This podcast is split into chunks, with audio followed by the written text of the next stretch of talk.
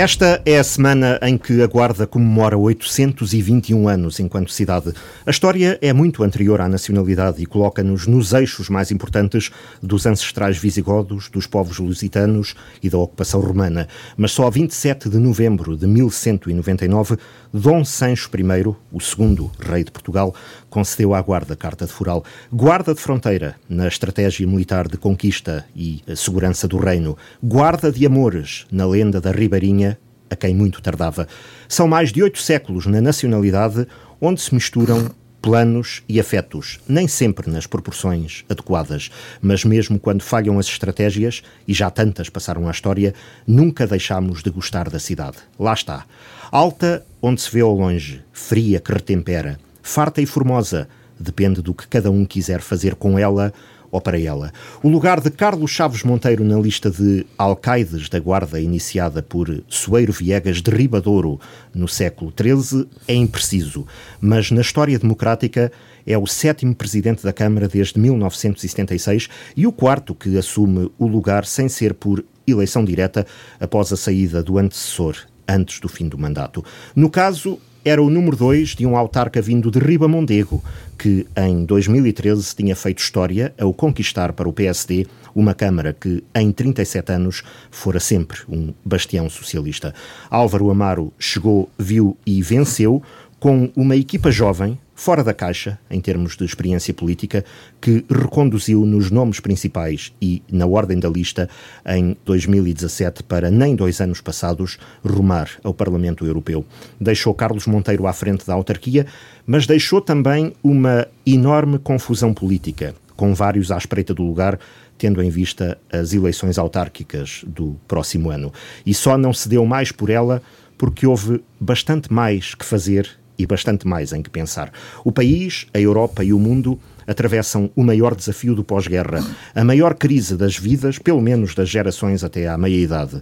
E houve que dar resposta não só no plano sanitário à pandemia, como no plano económico e social aos efeitos nas empresas e no emprego. Mas o tempo não para e a menos de um ano do fim do mandato vamos fazer o ponto da situação dos projetos anunciados para a cidade e para o Conselho ou daqueles com que podemos afinal contar. E vamos perceber a estratégia política nesta contagem decrescente até setembro do próximo ano, quando for eleita a nova Câmara. O que podemos esperar dos próximos tempos para a Guarda? É o tema de fundo desta grande entrevista em direto, a partir de qualquer lugar, tanto dá na rádio como nos meios digitais, para toda a parte da região ou do mundo onde haja um guardense ou um interessado pelos temas da Guarda. Podem mesmo partilhar perguntas, por exemplo, na página da rádio, na rede social Facebook, onde esta entrevista está também a ser transmitida em vídeo. Se for o caso, e se vierem a propósito, faremos delas as nossas perguntas. O Presidente da Câmara, Carlos Chaves Monteiro, está aqui para responder. Bom dia, Sr. Presidente. Obrigado por ter aceitado uh, o convite da rádio. Quanto é que já custou à Câmara da Guarda, tem ideia, o combate, a resposta a esta pandemia desde março?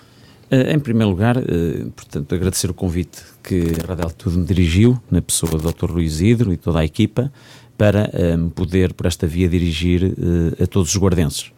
É um gosto com, enorme fazê-lo num período tão importante como é o do seu aniversário da cidade da Guarda. Uh, cumprimento também todos os radio-ouvintes uh, da Rádio Altitude e todos aqueles que também nos acompanham pelas redes sociais, uh, a quem uh, agradeço também a sua disponibilidade. Relativamente à questão que nos coloca, de facto, a pandemia uh, neste meu curto mandato uh, de pouco mais de um ano e meio, uh, é de uma exigência elevada, exatamente como nós todos sentimos no país e no mundo aquilo que foi a alteração de hábitos normais de vida, dos mais básicos e essenciais para a nossa coexistência social, familiar e, e, e também política. O município da Guarda, desde março, logo no início da pandemia, tomou logo uma iniciativas várias no sentido de acompanhar e apoiar aqueles que já estavam a padecer com a situação de restrição aos direitos civis, aos direitos também económicos, direitos uh, culturais, uh, e daí uh, nós termos desenvolvido até este momento várias ações, ao qual, as quais foram integradas e corporizadas num documento a que designamos por salvaguarda, salva a guarda, e, e, esse sentido é para nós marcante. fazer tudo o que está ao nosso alcance para poder minimizar o impacto de uma pandemia uh, que nunca se viu na nossa história, que nenhuma das gerações uh, uh, atuais presenciou, e isso demonstra bem que, por mais que façamos, temos que apelar ao mais um, profunda das ideias e ao mais elevado do conhecimento para que, efetivamente, possamos estar à altura deste desafio.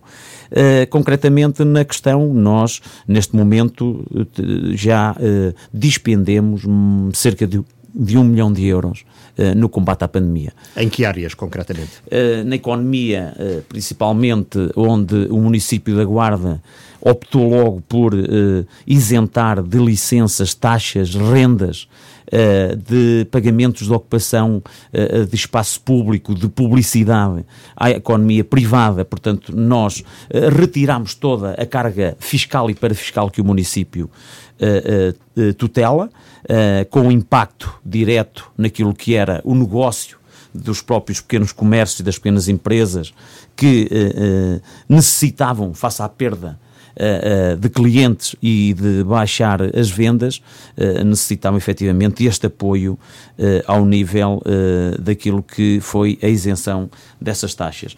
Depois também avançamos com um plano de apoio na compra de medicamentos. Um plano de apoio da entrega também dos próprios medicamentos àque, àquelas pessoas mais carenciadas.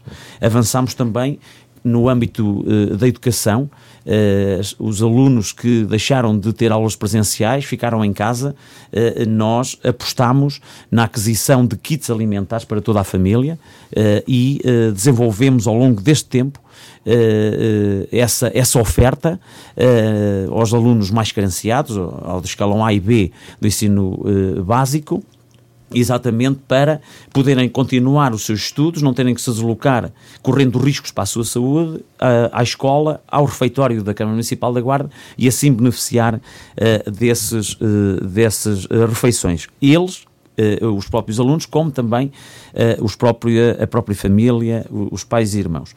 Um, eh, reduzimos a taxa de água em 30%, distribuímos eh, computadores e tablets para o, os alunos mais carenciados, em colaboração com os agrupamentos de escolas, uh, poderem ter aulas online e não serem presenciais. Um, desenvolvemos também várias campanhas de promoção, divulgação e comunicação para as pessoas adotarem novos hábitos eh, eh, de eh, restrição e de combate àquilo que eram as possibilidades de contágio, nas relações que tivemos permanentes, até eu próprio Presidente da Câmara, mas também responsável máximo pela Proteção Civil Municipal, foram diversas as reuniões com os diversos também agentes uh, uh, de combate à pandemia, desde a saúde, à proteção civil, aos bombeiros, às forças de segurança, em constante diálogo para poder avançar sempre com as melhores decisões, na medida em que os problemas que vão surgindo e por maior planeamento que houvesse, ainda hoje sentimos isso, por mais planeamento, a verdade é que as medidas têm que ser sempre adaptadas com um caráter de adequação e proporcionalidade àquilo que são uh, os problemas uh, no momento. Apoiamos também uh, as IPSS com equipamentos de proteção individual. apostamos também e reforçamos agora, vamos distribuir em complemento com aquilo que já é eh, a assunção por parte eh, eh, de algumas entidades a distribuição de testes rápidos e nós vamos fazê-los às IPSS que tenham até 50 colaboradores, porque já detectamos há uma, uma, uma, capacidade de resposta por parte da Segurança Social para uh, instituições de solidariedade social com mais de 50 trabalhadores, penso que no Conselho são seis, mas ficam a descoberto um conjunto de instituições em maior número do que este seis e o município da Guarda vai avançar já com esta medida de oferecer os testes às IPSS para rastrear todos os seus técnicos, colaboradores, trabalhadores, pelo período de três meses. Um, depois também uh, tentámos sempre desenvolver uh, todo o tipo uh, de soluções que, no fundo, fossem as mais favoráveis. lembro que na Praça Velha havia cerca de seis há mais, nós sabemos que a pandemia trouxe grave dificuldade económica uh, às pequenas empresas, a, toda, a todas as empresas, mas em, em primeira análise há, aquelas pequenas empresas uh, que são empresas de uma economia mais restrita, de economia familiar, e nós permitimos que estas pequenas empresas pudessem vir para a Praça Velha, dinamizassem a Praça Velha e ao mesmo tempo pudessem ali uh, vender uh, os seus produtos, as suas bebidas e com isso contribuir para a, a, a, sustentabilidade do seu negócio num período que foi tão difícil e naquilo que nos foi reportado pelos próprios, de facto, marcou a diferença entre o encerrar definitivamente e manter ainda assim eh, a estabilidade eh, económica. Não esquecer que apoiamos também os bombeiros e associações, designadamente tomando posse da Pousada da Juventude, onde disponibilizámos este espaço que não era nosso, mas tomámo-lo uh, por acordo com uh, uh, as pousadas de Portugal no, sobre o nosso controlo e aí nós tivemos, colocamos uma resposta social para, para permitir o descanso de pessoal da saúde, de pessoal da proteção civil, de, de, de bombeiros e outros. Para além disso, também a resposta direta da Guarda foi logo inicial, em colaboração com a Diocese da Guarda, onde assumimos eh, ter eh, e, e disponibilizar o Centro Apostólico para dar resposta num caso eh, eh, em que o boom de situações de contágios e de cidadãos positivos, já numa fase de convalescença, não ocupassem as camas que seriam necessárias para aqueles que acabaram de ser contagiados e numa fase posterior essa recuperação ser feita já no centro apostólico. Mas Portanto, não chegou a ser necessário. Não, ainda foi ali no mês de junho, julho, para alguns cidadãos que frequentavam o ensino o Instituto eh, aqui eh, e, e, agora, eh, nas circunstâncias atuais, espero também que não seja necessário, mas de, qualquer forma estão já salvaguardadas 80 camas para o efeito. Está disponível. Um milhão de euros, contas redondas. Sim. De onde veio esse dinheiro ou Perguntado de outra forma, o que é que a Câmara deixou de fazer para aplicar esse dinheiro?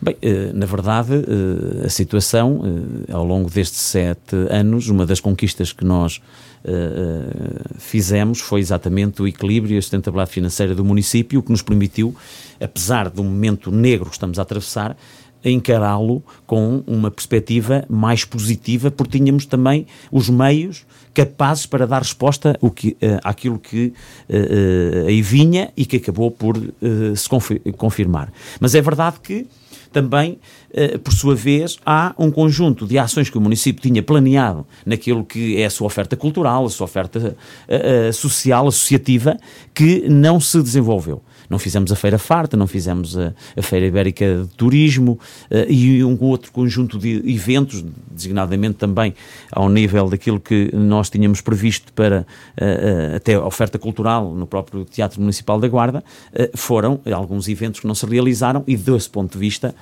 não tivemos o custo que, se, tá, que, está normalmente associado a, essa, a, essa, a esse serviço. Mas a verdade é que também tivemos outros custos, como eu acabei há pouco de referir, uh, e aí teve que haver essa capacidade de gestão também em valor superior para nós darmos respostas, porque de facto uh, uh, as receitas da Câmara são fundamentais também para nós podermos fazer investimento no nosso Conselho. E nós continuamos com o investimento no Conselho. Esse nós não baixámos a guarda, não, fizemos, não deixámos de fazer uh, os caminhos rurais, as pavimentações, a colocação do saneamento, uh, de, de, de, do sistema hidráulico uh, nas vias, de manter e dar continuidade às obras que já estavam previstas, que vinham de trás, como também nós lançámos outras obras e fizemos outras aquisições, como promovemos Uh, outros projetos que a Guarda anseia e por isso também têm custos. Muitas vezes os custos não estão só associados à elaboração da obra, mas temos projetos, temos estudos, pareceres que temos que juntar naquilo que são os projetos definitivos e têm custos e também aí e nada continuamos. Disso parou, nada disso parou. Houve de facto aquele ajustamento, como eu disse, em alguns eventos que não foram realizados, mas a verdade é que a questão da pandemia nos ocupou muito do nosso tempo também e também muito daquilo que é a, eh, a capacidade financeira da Câmara eh, em dar respostas nas aquisições e sabemos numa primeira fase da pandemia o, valor que muitos uh, uh, equipamentos de segurança e proteção dos cidadãos numa situação normal custavam e passaram a custar, o que nos levou a, a, a despender de um valor muito superior, algo que neste momento todos os municípios, todas as entidades e o município da Guarda em particular já tem garantido, já tem uh, garantido o estoque e, e, as fases uh, futuras de aquisição também estão uh, de facto controladas para evitar de facto preços especulativos que também prejudicam muito a economia das instituições e o combate, como não pode deixar de ser, também à pandemia. Mas olhando para trás, de março para cá, podia ter feito mais? Está ao alcance da Câmara ou podia ter estado ao alcance da Câmara? O que está ao alcance mais? da Câmara nós fizemos. Uh, dentro, aquilo que eu tenho referido absolutamente, uh, uh, há ações que dependem do município e essas estão nas mais de 25 medidas que adotámos desde março até este momento no programa Salvaguarda, em complementaridade com aquilo que é o poder de decisão do, do governo, sempre que houve margem de disponibilidade para o município ter outra forma de decidir, recordo a questão das feiras e dos mercados, onde houve essa disponibilidade e o município esteve ao lado da economia, esteve ao lado dos pequenos comerciantes, dos pequenos, das pequenas empresas, para permitir que uh, o seu negócio não afundasse de forma uh, uh, um, completa. E isso leva-nos na convicção clara das medidas que tomamos, na, na, articulação que tivemos, quer no âmbito da comunidade intermunicipal, quer também no âmbito das, das comissões de proteção civil municipal e distrital, que a Guarda adotou melhor, as melhores ações, adotou as melhores atitudes, de acordo com o conhecimento em vigor, de acordo com aquilo que eram as possibilidades uh, efetivas dos municípios no combate à pandemia uh, do nosso Conselho. A Câmara da Guarda não tem seguido aquela política que muitos municípios adotaram de atualização de número de infectados, de ativos, de acumulados, de mortos, que infelizmente também os houve. É porque não confia inteiramente nos números ou porque os números nesta matéria não são tudo? Uh, eu, uh, se me permitem dar a minha uh, opinião, e eu estou cá também para o fazer, eu penso que a situação não é tão grave como os números indicam. Mas a situação é grave. Quer dizer, a situação, estamos a falar de uma pandemia, é algo que como já uh, referimos, e, e, hoje é, comum, é, é comumente aceito que, que, é de facto uma situação. Uh, aguardamos a todo momento que a, que a vacina possa ser disponibilizada a, a, a, todos os cidadãos. Mas a vacina não vai ser um milagre? Não vai ser já, um milagre, já sabemos, mas, mas, já é, uh, de facto, um, princípio, um do, princípio milagre. do milagre, correto. mas dizer que nós, eh, não tendo o domínio e percebendo que eh, os técnicos de saúde eh, e todo o sistema a ele associado têm efetivamente uh, muito trabalho, tem, tem de facto tido um desgaste enorme no acompanhamento das situações positivas de, do rastreio, de, de, do tratamento, uh, e isso ocupa muito e é o essencial, de facto, no combate à, à pandemia, daquilo que é o trabalho dos nossos trabalhadores, técnicos de saúde, mas ainda assim eh, no que diz respeito a, a, ao tratamento dos números, nós temos um pouco a convicção de que se a base de dados fosse atualizada de uma forma mais objetiva e mais rápida, provavelmente nós não estaríamos numa situação uh, uh, numérica e quantitativa que uh, as, a comunicação social refere e que também a própria Direção-Geral de Saúde assume e dá como referência ao Governo para tomar as decisões. Mas isso é a minha convicção. Refere-se é à possível morosidade no tratamento dos, dos dados, dos... dos dados, porque a partir do momento em que é preciso que os, o, as situações detectadas depois são positivas têm que ser tratadas e os positivos que foram positivos, mas já ficaram uh, com sãos, portanto ultrapassaram o período de doença, esse, esse número de pessoas já recuperadas possa efetivamente ser repercutido no caderno daqueles que entraram como uh, número negativo para a avaliação da situação dos diversos conselhos. Sobretudo aqueles assintomáticos, os que assintomáticos, têm os, os tais 10 dias sem teste final negativo. E, exatamente. Nessas circunstâncias nós admitimos que, é? uh, havendo mais recursos humanos anos, havendo mais rapidez no tratamento dos números, acompanhando aquilo que é a realidade da recuperação de, de, dos cidadãos que uh, são positivos, nós pudéssemos ter uh, números bem diferentes daqueles que constam e servem de base para a decisão do governo. Uh, mas também, como disse, reitero o esforço e o trabalho que o, os técnicos de saúde têm desenvolvido nesta área uh, e acredito que também, uh, breve trecho, possamos olhar para esta realidade que não é e, e, tra, e traduz-se em alguma, algumas circunstâncias menos boas para a economia, porque uh, na, na, na sexta-feira, no dia da cidade, lá está o, o feriado municipal a ser tratado como um feriado dia, nacional em, em e isto tem consequências graves, como todos sabemos, naquilo que é o desempenho económico do Conselho, dos nossos agentes, económicos também, uh, e nós gostaríamos muito de evitar, uh, de facto, esta destruição do tecido económico, como está a acontecer se não conseguirmos, no mais curto espaço de tempo, ter uma solução e que eu acredito que a vacina possa trazer, ainda que com a longevidade que já percebemos que vai acontecer na, eh, disponibilização eh, e na vacinação da população, mas temos que acreditar que as coisas têm que acontecer com a maior eficácia e maior rapidez possível para ajudar a favorecer e a levantar novamente a economia.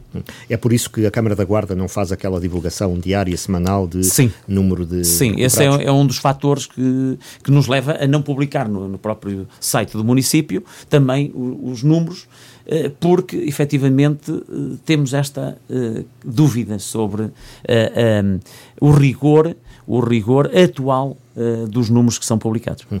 Por outro lado, encontramos-nos em estado de emergência, no segundo nível mais elevado de 4, da taxa de incidência. Há 15 dias, segundo o critério do número de casos acumulados por uh, 100 mil habitantes, tínhamos 1055, estaríamos no vermelho.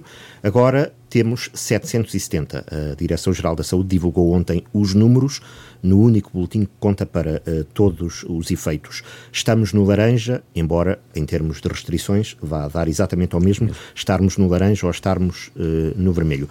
Acha lógico que se aplique um critério único meramente estatístico para todo o território. 770 por 100 mil num Conselho como o da Guarda pode ter o mesmo nível de perigo que, por exemplo, 661 em Almada, 517 na Amadora, 564 em Odivelas, 526 no Seixal ou uh, 506 uh, em Sintra, ou sermos até mais perigosos do que uh, os 361 no Barreiro ou os 334 no Montijo, é normal, é lógico, é sensato que nos apliquem um critério cego igual para a Guarda com a dispersão e o nível de vida que felizmente ainda temos, ou uh, para conselhos da área metropolitana de Lisboa, onde vivem e se deslocam milhões de pessoas com alta densidade populacional e transportes públicos à pinha? Uh, de facto, a pergunta faz todo o sentido. Nós, nós uh, percebemos, quando é definido um modelo, que o modelo funciona de uma forma abstrata, genérica, mas é preciso perceber as, as, diversas realidades ao qual esse modelo se aplica. E, na verdade, nós, uh, desde logo até o, o, o, o tipo de cidadãos que estão infectados, nós começamos por ter o maior número em instituições. Ora, estão confinadas uh, uh, uh, o, o, número de pessoas que sofreu de contágio, começou pelas instituições de solidariedade social, não é, não, é, não é ter começado, mas houve muitos casos, um, focos nestas instituições e estavam identificados. Ora, o modelo, o modelo que está neste momento em, em, vigor é um modelo que tem em conta e tenta limitar, eh, de facto, eh, as situações de, de circulação, de, de, contacto físico eh, com as pessoas, mas verdadeiramente a realidade de grandes centros populacionais é diferente da realidade de centros populacionais como o nosso do interior. E por isso devia haver ajustamentos desse modelo àquilo que são realidades próprias. Eu percebo que, uh, uh, de facto, uh, este processo é encarado, como eu encaro, com extrema responsabilidade, preocupação, porque, por vezes, as situações de aumento de casos não são controladas, não, não, não se percebe a razão que está subjacente a um determinado contágio e, portanto, nesta, nesta circunstância, eu admito que todo o cuidado é pouco e que nós possamos estabelecer um, uma regra numa primeira fase, porque não havia uh, essa regra de, do número médio de casos para o número de, de uma população que estava estabelecido para 100 mil, um critério europeu que depois Portugal assumiu. A verdade é que numa segunda aplicação e que já houve também adaptação do modelo, para uh, o número de contagiados e também o número de uh, situações que eram potenciais. Já está escalonado por quatro níveis. Por quatro menos. níveis. Também fazia sentido olhar para a população. Que houvesse um escalonamento. E que houvesse um escalonamento tipo também de em função conselho, dessa, é? dessa, dessa circunstância. Mas já fez chegar isto às autoridades de saúde? só falei ainda na, na Comissão Municipal de Proteção Civil e, e, tentar sempre obter também os consensos dentro da, da, da, daquilo aquilo que é a opinião dos diversos comissários para, eventualmente, colocar essa questão, porque sentimos que verdadeiramente o peso desta pandemia ela, ele existe mas também não podemos criar uma desproporcionalidade. E, aliás, que é aquilo que o, que o Sr. Primeiro-Ministro falou sempre. O princípio da adequação e de proporcionalidade deve estar sempre subjacente ao ajustamento desse modelo. Ora, nós neste momento estamos numa circunstância em que a desproporcionalidade pode já ser uma evidência. Uh, e nós acreditamos que está a ser uma evidência, porque, de facto, uh, uh, a restauração, no caso particular da restauração, mas do, do pequeno comércio, encerrar à uma da tarde, e na restauração em particular, isto tem danos graves naquilo que gera uma situação muito negativa que vinha atrás. e, portanto, também é preciso olhar para esta no realidade. Guarda, não e em territórios ruas comerciais nosso, ou ruas exatamente, onde, onde, onde, há onde haja uma expulsão, uma, uma explosão muita concentração de, de população claro. e muito movimento. Nem transportes públicos, Aliás, eh, eu via ontem eh, também nas redes sociais na Suécia em que uh, os casos baixaram e não há uh, neste momento uh, a utilização normal da máscara em centros comerciais. Portanto, há aqui uh, uh, visões também diferentes perante o mesmo problema, mas naquilo que nos diz respeito, eu entendo que uh, nesta parte da restrição económica do horário já podemos estar a, a, cair aqui numa situação de, despro de, de desproporcionalidade e que carecia de ser ajustado o modelo nesse sentido. Fala-se muito neste equilíbrio entre a economia e a saúde. Daquilo que sabe, até porque já reuniu com a nova administração da Unidade Local de Saúde da Guarda, estamos confortáveis na capacidade de resposta, no que diz respeito não ao LS no todo, mas eh, também, evidentemente, uma vez que é sediada na Guarda, mas concretamente no que diz respeito ao Hospital da Guarda e às estruturas de saúde do nosso Conselho? Uh, especificamente neste período de pandemia, penso que, estamos numa, numa situação ainda de resposta, mas já uh, uma resposta limite. Uh, naquilo que é uh, a opção e a aposta na saúde num território de baixa densidade uh, como o nosso uh, tem um, um, valor estratégico de dimensão relevante. Ou seja, nós entendemos que a aposta em, novos, em novas valências e novos quadros clínicos técnicos é fundamental. Já o disse no passado, reitero aqui também, a criação do Centro Hospitalar Universitário para nós, município, entendemos que é determinante também para projetar Uh, não é só uh, a instituição LS, mas fundamentalmente toda a capacidade de investigação, de conhecimento, de desenvolvimento de novas práticas de tratamento de, de, das doenças e que valoriza e incentiva a atualização, ao reforço do corpo técnico médico que temos na Guarda. Depois, não poderemos continuar uh, numa aposta uh, constante de abrir concursos e eles ficarem desertos porque não há candidatos. Ora, eu recuso-me a aceitar essa, essa, essa conclusão. Ou seja, nós temos uma Universidade da Beira Interior que forma médicos todos os anos, alguns deles, ou uma grande parte, fazem estágio na ULS da Guarda e portanto, há que criar aqui condições regras próprias para que o Estado, o trabalho, o esforço que faz em formar médicos nesta região do território, eles possam também contribuir para o desenvolvimento do, do território através daquilo que é a sua preparação técnica e científica, que através da prestação dos serviços eh, eh, médicos. E, portanto, o reforço das valências, acompanhado com o reforço técnico de novos médicos médicos, eh, clínica geral e especialistas, é fundamental para continuarmos a apostar num território de futuro, a apostar num território de investimento, porque a saúde é também hoje um dos critérios fundamentais para que haja investimento no, nos territórios. Nenhum empresário cria emprego num determinado território que, não, que sabe, de antemão, que não tem uma resposta de saúde adequada se lhe surgir algum problema. Portanto, é também aqui um fator essencial para o investimento que os serviços de saúde, reforçados do ponto de vista de recursos humanos, também daquilo que é o investimento nas infraestruturas, há muito reclamado e também há muito prometido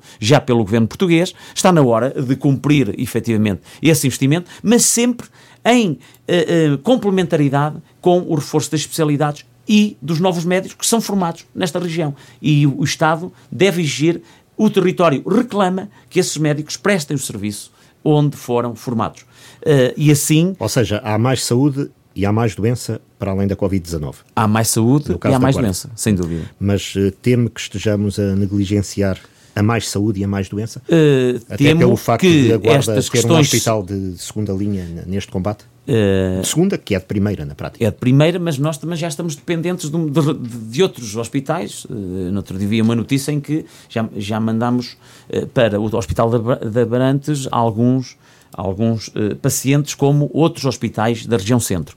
Portanto, nós temos que continuar a, a ver uh, a saúde e nesta questão específica da pandemia.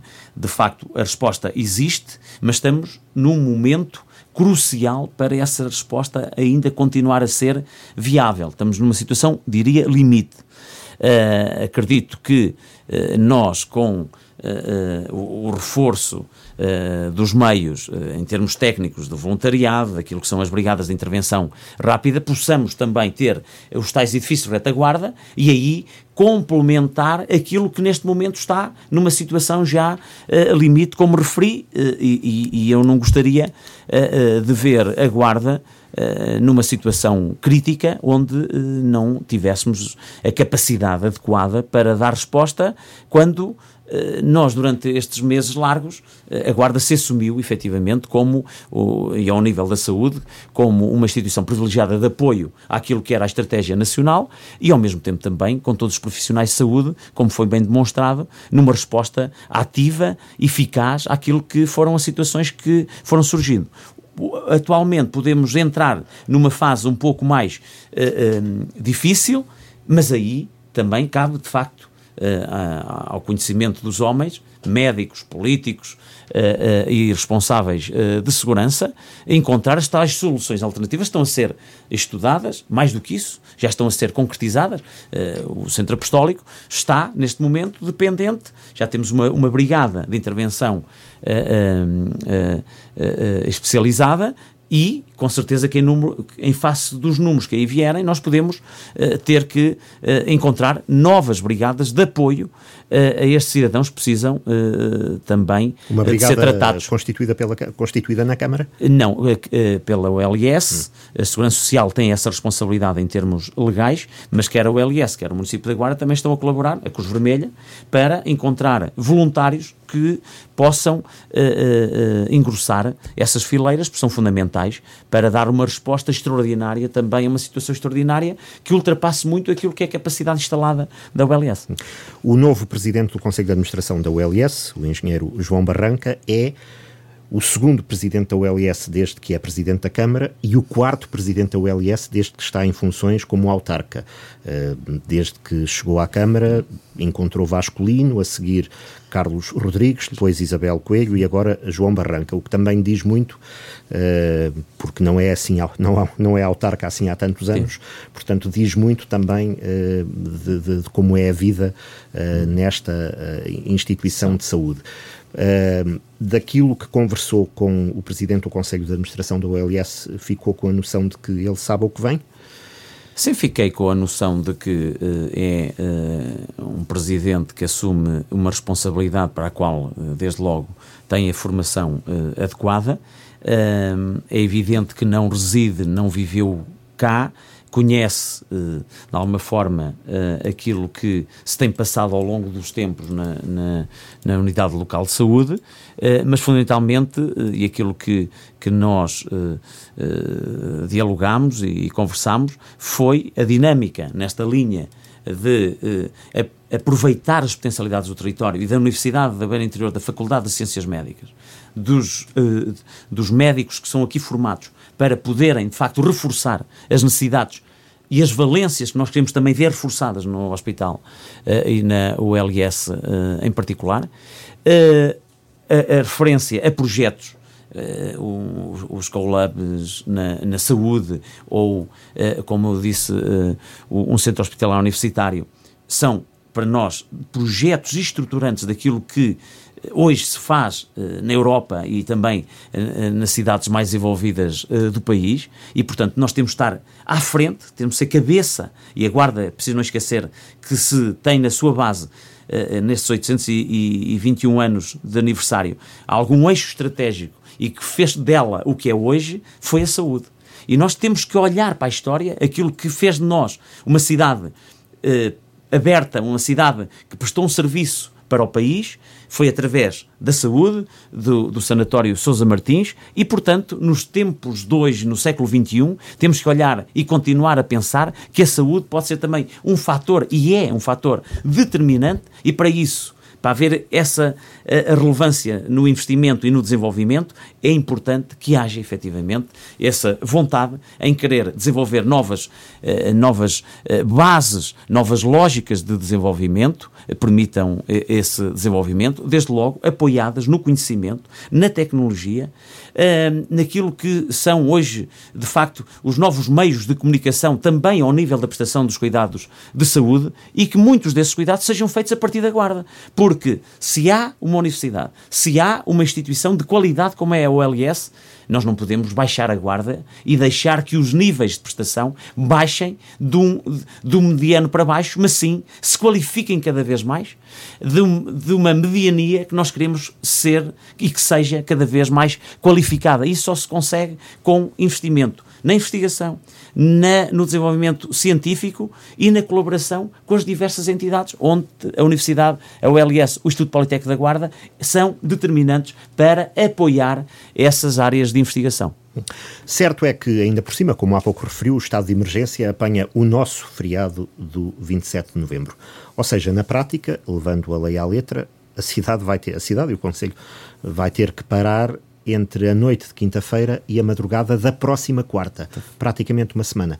Isto é terrível para a é, nossa economia. É, é, é, a sequência daquilo que temos vindo a falar, está, o, está, o tal modelo uh, que uh, nós uh, questionamos e em situações como é esta que vamos viver com os feriados que se aproximam, o, o feriado da cidade, mas também os feriados nacionais, é, se estava mal, vai ficar muito pior para a, a, economia. E, portanto, o modelo devia ser adaptado. Desde logo, e aí uh, também, fruto até de muitas dúvidas, aproveito de estar hoje aqui nesta entrevista, o feriado da Guarda é um feriado tratado como os feriados nacionais. Portanto, as pessoas, a partir das 13 horas, não podem, têm que entrar em confinamento uh, e uh, ficar, não se podem deslocar no, no território, como acontece ao sábado, ao domingo e uh, uh, no feriado de sexta-feira, e isto uh, com esta limitação e com esta extensão de feriados, como disse, quase uma semana, é altamente danoso para o normal funcionamento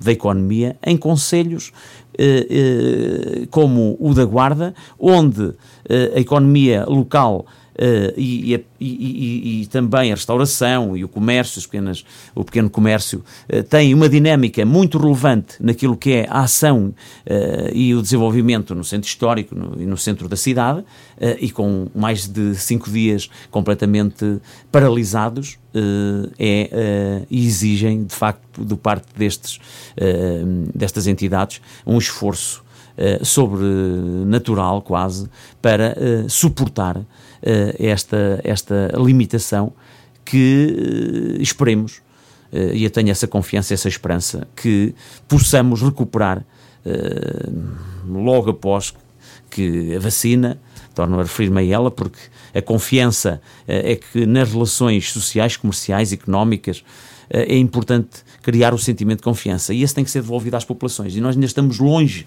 de que esse sentimento exista na, na, consciência das pessoas de forma a continuarmos ou, ou, ou, alcançarmos o normal que nós tínhamos antes da pandemia. Uh, uh, e, e, e, por isso é com apreensão, mas também com resiliência e esperança que eu transmito a todos os uh, comerciantes, a todos aqueles que dependem de uma porta aberta para dar sustentabilidade a eles próprios e à sua família, que consigam de facto manter essa uh, dinâmica, que resistam este, este período de paralisação uh, e nós dizer também que estamos a tentar encontrar outras soluções que possam efetivamente ajudar naquilo que é a prestação do, do, objeto do seu negócio e, e, se o município conseguir fazer, com certeza que também ajudará e, e, e irá promover, portanto, medidas nesse sentido.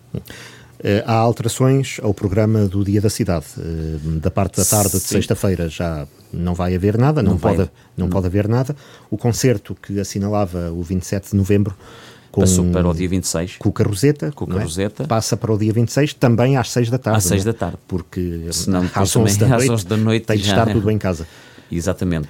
O Natal e o Ano Novo vão ter menos festa. Uh, vão ter uh, menos fe uh, festa. Nós gostaríamos que tivesse mais festa, mas lá está. aqui todos percebemos que as circunstâncias ainda não, não são as mais favoráveis e, como tal, vamos ter que ficar confinados novamente e limitados até no contacto social e familiar, se estas circunstâncias, como tudo indica, a manterem-se, se manterão.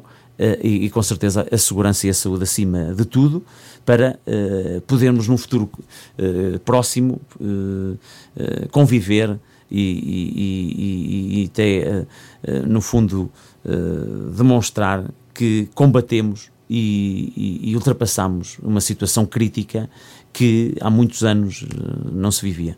A opção de manter a iluminação de Natal apesar de uma, um corte substancial nas atividades em comparação com os últimos anos, é também um sinal psicológico? Sim, também eh, reforçámos, eh, eh, reforçámos não só por causa da, da pandemia, mas também porque era um anseio já há algum tempo até do comércio não só no centro, mas também mais na periferia da cidade, e, e, fomos um, ao encontro daquilo que era um pedido e era uma, um interesse muito específico do comércio, designadamente na zona baixa da cidade, onde também vamos apoiar com a iluminação de Natal e dar com isso também um sinal de alegria eh, porque Natal é alegria, eh, Natal em pandemia, mas o sentimento de alegria de, de, eh, de família deve permanecer, deve manter, manter-se na consciência das pessoas uh, e, e, portanto, esses valores, esses princípios, essa consciência não a devemos perder uh, e, como tal, uh, reforçamos esse, esse investimento que fazemos normalmente na, na iluminação de Natal da cidade e que agora uh, alargamos e dimensionamos uh, numa extensão muito maior do que era habitual. E o que também vai ser poupado hum, na, no Natal e na passagem de ano vai para as famílias, vai para as empresas. Uh, estamos a poucos dias de ser apresentada a proposta orçamento. do orçamento para 2021 e as grandes opções. pode já adiantar se teremos em 2021 redução de impostos? Sim, eu, aquilo que eu tenho para transmitir, nós, eh, a nossa convicção é que a aposta no investimento é a melhor forma eh, de, de, de desenvolvimento social. Quanto mais emprego, quanto mais empresas atrairmos, mais capacidade temos de promover esse bem-estar social que todos desejamos. Claro que a política fiscal é também uma das formas de nós valorizarmos o bem-estar e também aquilo que uh, são uh, os recursos financeiros das nossas famílias. Ao nível das famílias, nós uh, vamos manter uh, a, a, taxa de IMI, que habitualmente de bonificação às famílias com um, dois ou três descendentes, que já assumimos nos anos anteriores. Tem 20, 40 ou 60 20, euros. 20, 40 ou 60 euros. Temos aí uma, uma receita habitual que com esta medida nós vamos deixar de receber de 120 mil euros. Mas esse é o chamado IMI familiar. O IMI familiar temos e a taxa o IMI genérico. IMI? A taxa de IMI, vai o IMI baixar? genérico, vamos baixar a taxa de IMI em 0,025, portanto estava em 0,40, passará para uh, 0,375.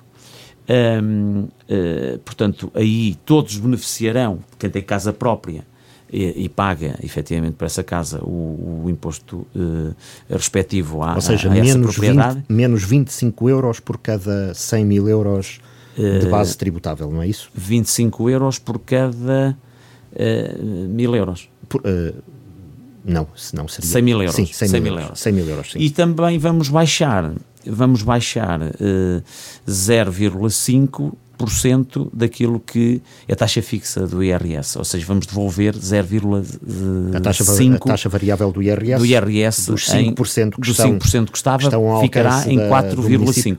4,5%. São portanto. as duas, as duas uh, reforçada com uma medida que já vinha atrás, uh, de meio aposta clara, meio por cento no IRS, meio por cento no IRS, que é uma política, que é uma decisão inédita na Câmara da Guarda, daquilo que me lembro nas últimas. Uh, desde que isso é possível. Não tínhamos essa noção, é mas, mas achamos que dentro da capacidade financeira que o município tem e na lógica de manter o investimento, ainda assim uh, é equilibrado, é proporcional esta redução da taxa de IMI em 0,025 e também a devolução da taxa fixa do IRS em 0,5 o que permite a redução de 5 para 4,5% do valor do IRS das famílias. Portanto, espera é uma que, política espera que sejam, obviamente a maioria PSD vai aprová-la, Uh, espera unanimidade nestas, uh, Sim, nestas propostas? Eu, eu, eu, nós faz, fizemos sempre esta, tomamos esta decisão com racionalidade, sem populismos, uh, preocupados com a situação pandémica que vivemos, mas também não deixamos de, de lado uma, uma, uma certeza firme de que o município tem que continuar, e numa fase pós-pandemia, temos que continuar a apostar em investimentos, em grandes investimentos, na atração de novas empresas, estamos a trabalhar nisso, criar novos postos de trabalho, porque é a melhor forma e a, e a forma mais uh, uh, promotora de desenvolvimento uh, que nós temos, que é a criação de emprego, fomentar o emprego, a atração de novas empresas, e não podemos descurar essa área de intervenção.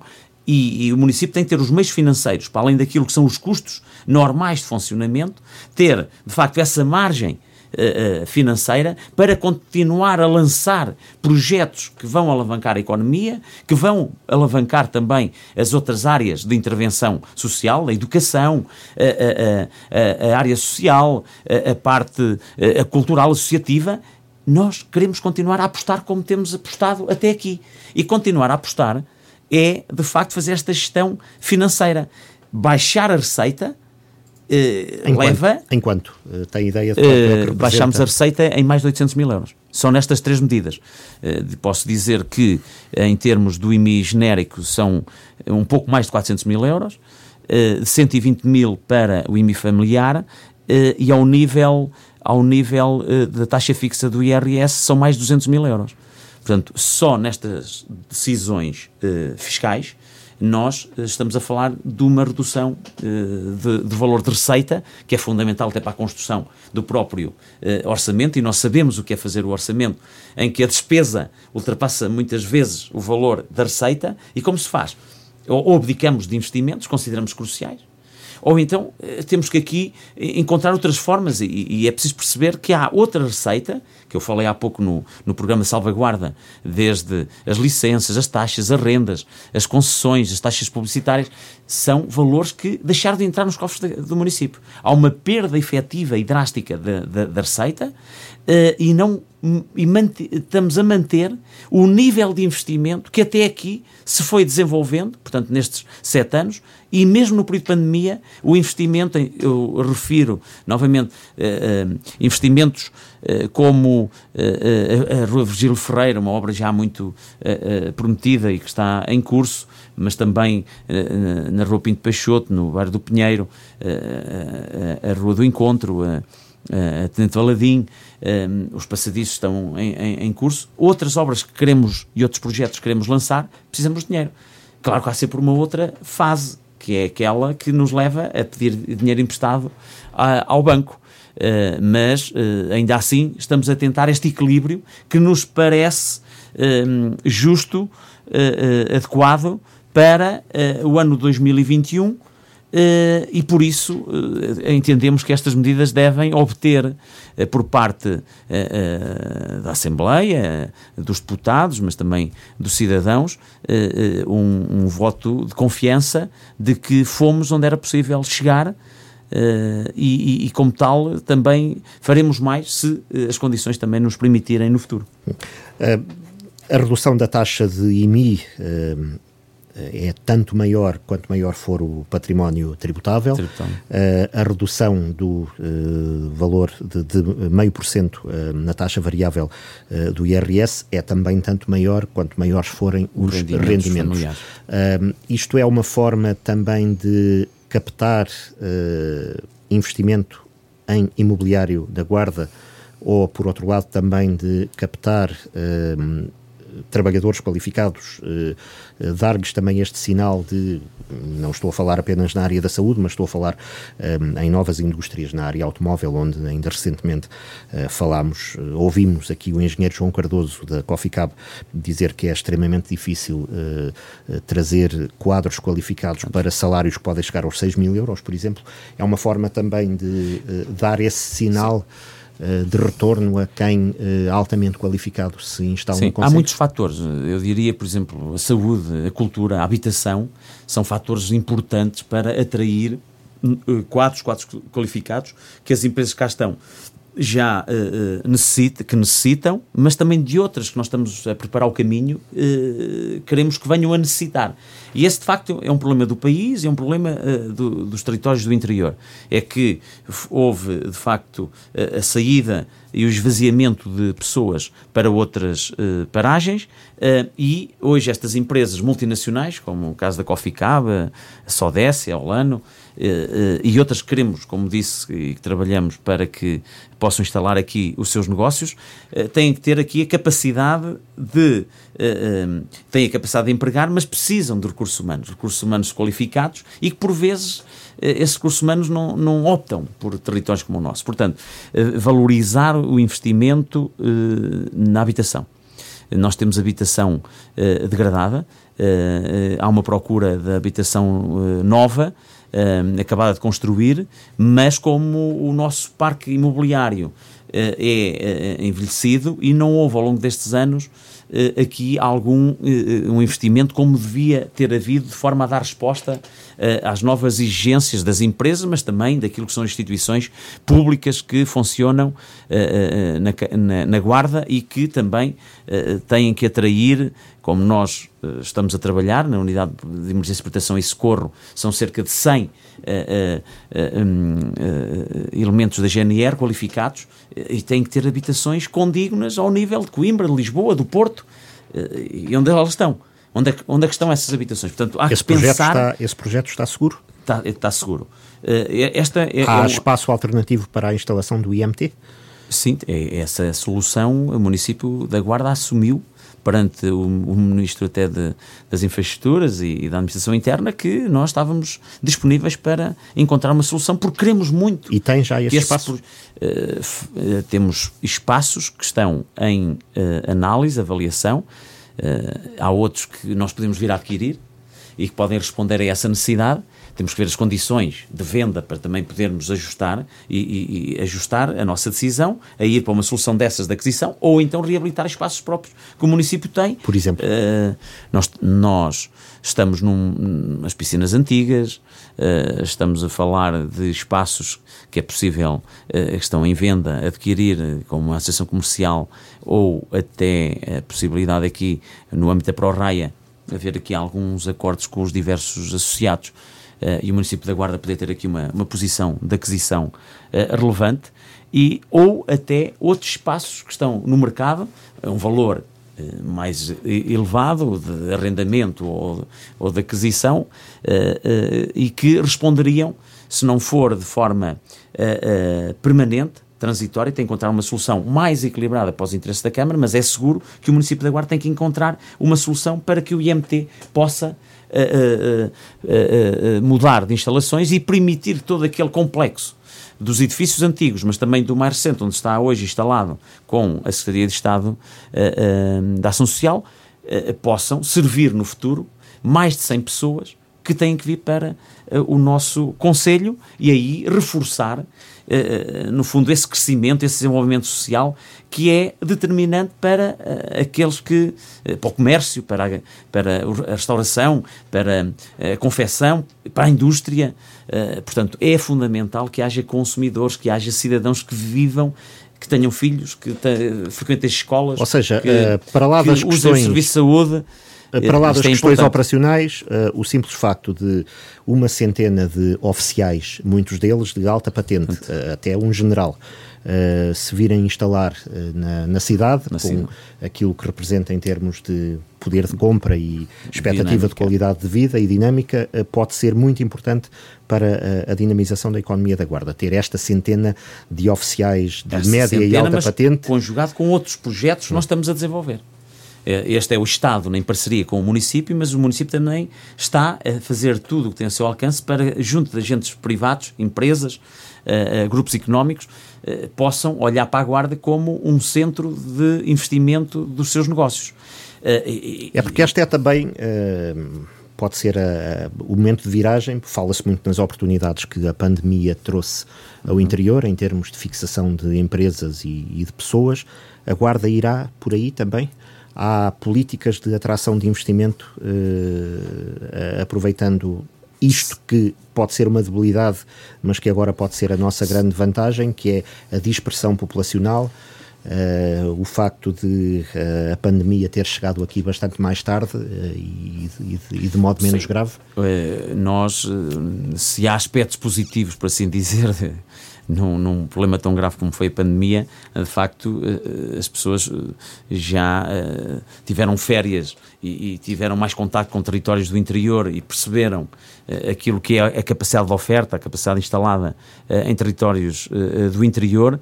E, e, portanto, o turismo tem que ser, desse ponto de vista, cada vez mais um eixo estruturante para, no pós-pandemia, nós podermos atrair aqui já mais de forma transitória, não permanente, cidadãos, turistas e que podem, efetivamente, contribuir para um crescimento mais rápido daquilo que foi a perda de rendimento uh, dos nossos uh, empresários.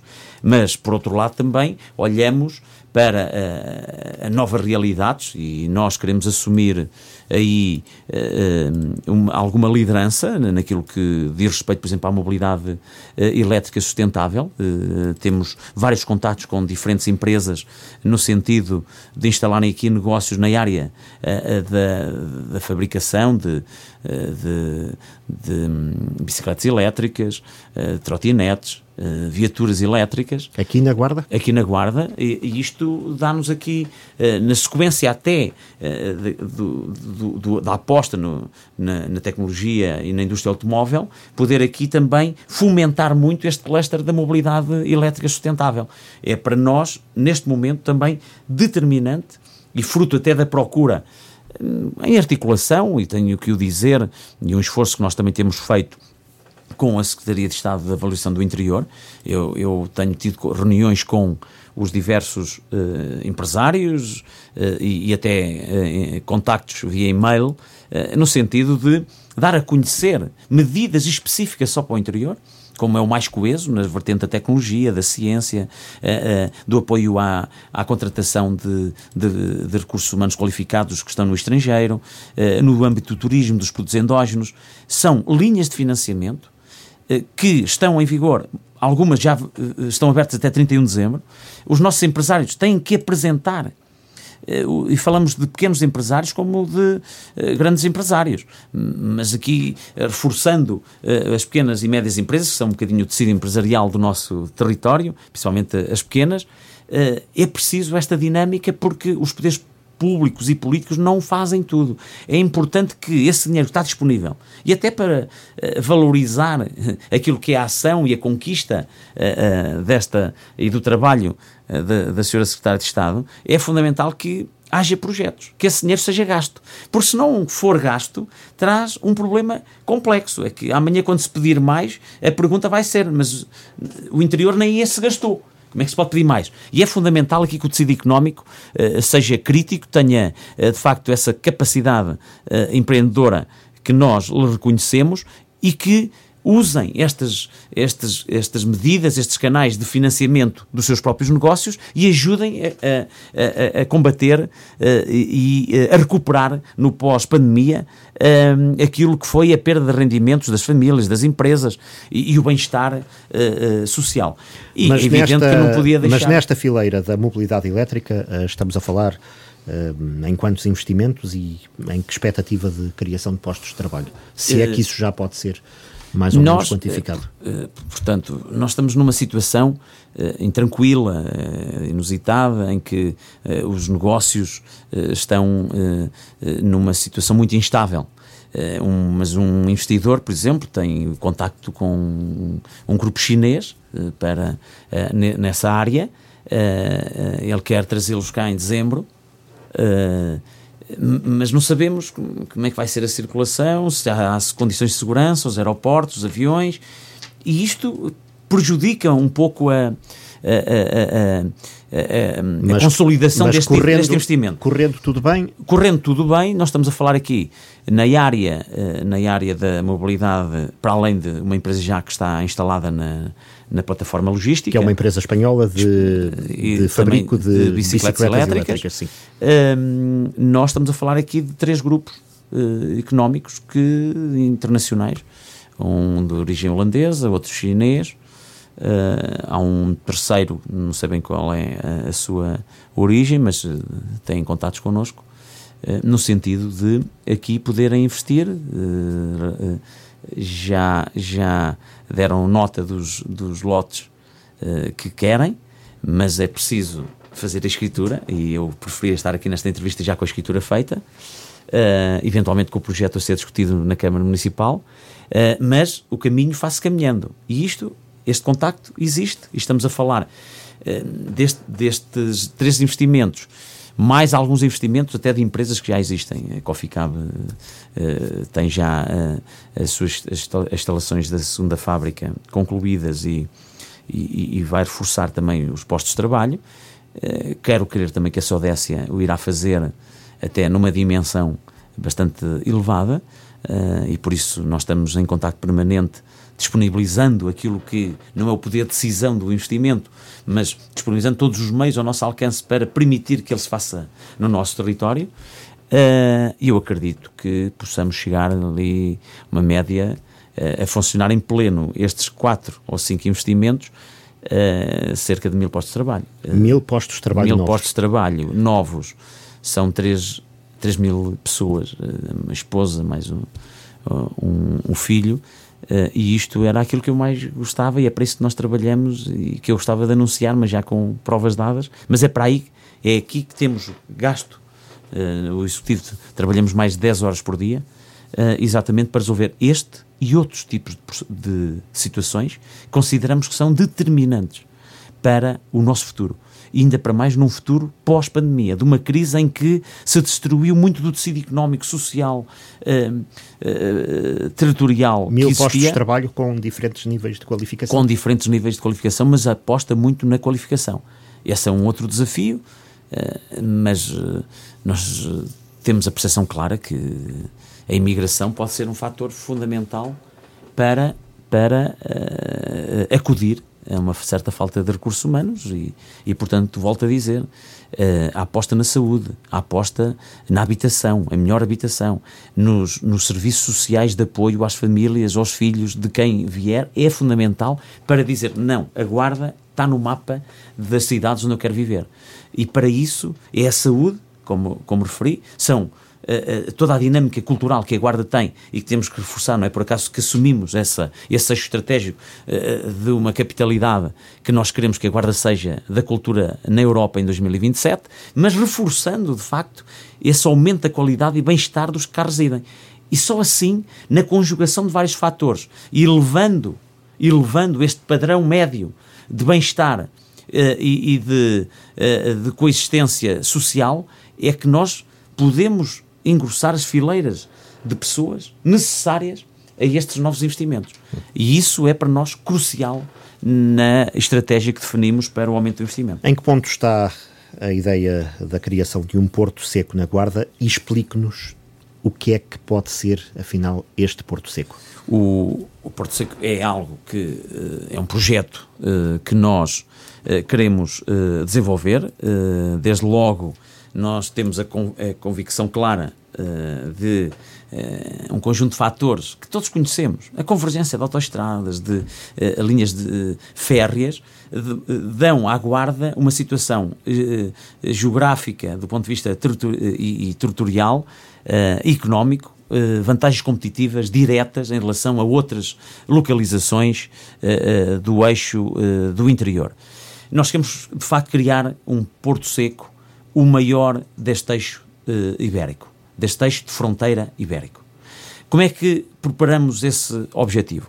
Desde logo, Uh, temos feito uh, vários, uh, vários contactos, designadamente tínhamos marcado uma reunião, mais uma reunião no, com a APDL, Porto Leixões, onde queremos com todos os empresários que têm, uma, que têm no seu negócio uma dimensão exportadora ou importadora, para estarem presentes efetivamente nessa, nessa reunião, para efetivamente nós avaliarmos e consolidarmos, do ponto de vista da quantidade e, e da dimensão eh, de, de, de, economia e de capacidade de resposta que este território pode oferecer para alavancar este projeto. Este, o estudo da situação que existe, desde Castelo Branco até Uh, ao Distrito uh, da Guarda é determinante para percebermos quais são as empresas, que quantidade de mercadorias uh, existem e que necessitam de, desta mobilidade, quer para a Europa, quer para outros continentes fora da Europa. No fundo, uh, há uma necessidade também, ao nível uh, dos portos uh, marítimos, de espaço.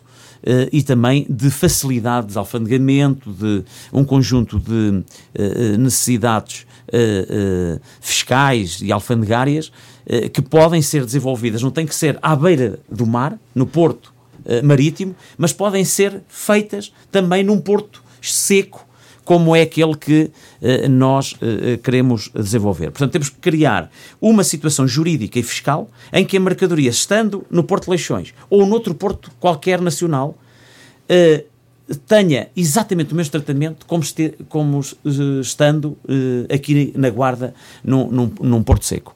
Depois, portanto, para além deste tratamento e da disponibilidade do espaço, nós eh, queremos efetivamente eh, desenvolver este conceito eh, naquilo que era a criação de uma região económica especial, onde, de facto, as empresas olham para este território como um território da excelência, um território que promove o, apoio à sua localização neste, neste espaço e de que forma é que essa atração podia ser potenciada? Através desses benefícios fiscais, ou seja, as empresas, nós não queremos um porto seco apenas para aqui uh, armazenar e depois distribuir para o resto da Europa uh, as mercadorias, mas sim acrescentar valor, que é as empresas do mundo, da Europa, poderem localizar aqui os seus negócios assemblarem os componentes no produto final e aí sim o produto final ser distribuído para os seus lugares de destino. Percebemos claramente que além uh, da criação de, de, emprego, de novos postos de trabalho, de dinâmica económica, com apoios também que o Governo, e por isso é determinante, que o Governo favoreça a criação dessa zona económica especial, porque o Porto Seco, diríamos que é uma nomenclatura mais tradicional para aquilo que hoje, à semelhança do que acontece uh, no Canadá e, e noutros países, o conceito de zona económica especial, que seria a, a primeira da Península Ibérica e, e na Europa uh, não seria a primeira, mas seria uh, das primeiras. Portanto, um Porto Seco que evoluísse efetivamente para este conceito de zona económica exclusiva que aqui tem que ser criada exatamente para promover a distribuição de, de mercadorias e porque falamos da distribuição de mercadorias, temos que ter na base, de facto, a nossa localização e situação uh, geoestratégica. Se nós percebermos que uh, o canal do Panamá, que está em alargamento, e as mercadorias que vêm do Pacífico, que atravessam a América, um, um país com a dinâmica económica mundial como nós conhecemos. Essas mercadorias, os primeiros portos que uh, conhecem é exatamente a costa portuguesa. Os nossos portos portugueses estão a ganhar cada vez mais competitividade e têm que reforçar essa competitividade e precisam desta região do interior, da Guarda, exatamente para aqui colocar também espaço de mercadoria que pode ser depois distribuída a preços uh, de uma forma rápida, a preços também economicamente vantajosos, uh, uh, relativamente àquilo que é a procura. Ao mesmo tempo, a aposta na, na, ferrovia, nós temos aqui a ferrovia porque é um, é um, é um transporte rápido, barato, seguro, é fundamental para transportar as mercadorias. Nesse estatuto, estar no porto marítimo ou no porto seco, eh, beneficiar exatamente da mesma situação eh, eh, fiscal e alfandegária. Porque nós sabemos que uma mercadoria, para circular, ela tem que ser desalfandegada. Muitas vezes este processo é moroso. É moroso e para sair de, do, do, porto eh, tem que eh, haver o cumprimento dessa carga burocrática e o pagamento dessas, dessas taxas. Ora, ela, essa mercadoria, para vir para o Porto Seco da Guarda, tem que beneficiar de um regime muito específico e depois de estar instalado neste espaço territorial, exatamente o procedimento ser simplificado ser e ser tudo feito aqui. Na prática há um corredor rodoviário ou ferroviário entre os portos marítimos e o Porto Seco. Exatamente. E depois, é evidente que a Guarda, a Guarda não, não tem que se posicionar, nem o país, e eu tive a ocasião também de dar essa minha uh, convicção, uh, quer dizer, uh, na Península Ibérica, Madrid, tende a ser um centro nos eixos das ferrovias, mas o nosso foco deve ser o centro-Europa. Eh, sim, a ligação a um parceiro económico importante como a Espanha, a Madrid, mas a nossa rede principal ferroviária deve ligar desde o Porto Aveiro à Guarda, Vila Formoso, uh, Valladolid e Irum. Esta é que é a parte eh, para acrescentar valor em todo este projeto é que nós possamos colocar as nossas mercadorias, diminuindo também, porque aqui é importante focar esse aspecto, é que Portugal é um país periférico na Europa, diminui também a sua periferia, torna os portos de mar muito mais competitivos e, e a Guarda contribui também para o seu desenvolvimento e também para o fortalecimento de um tecido económico nacional na Europa.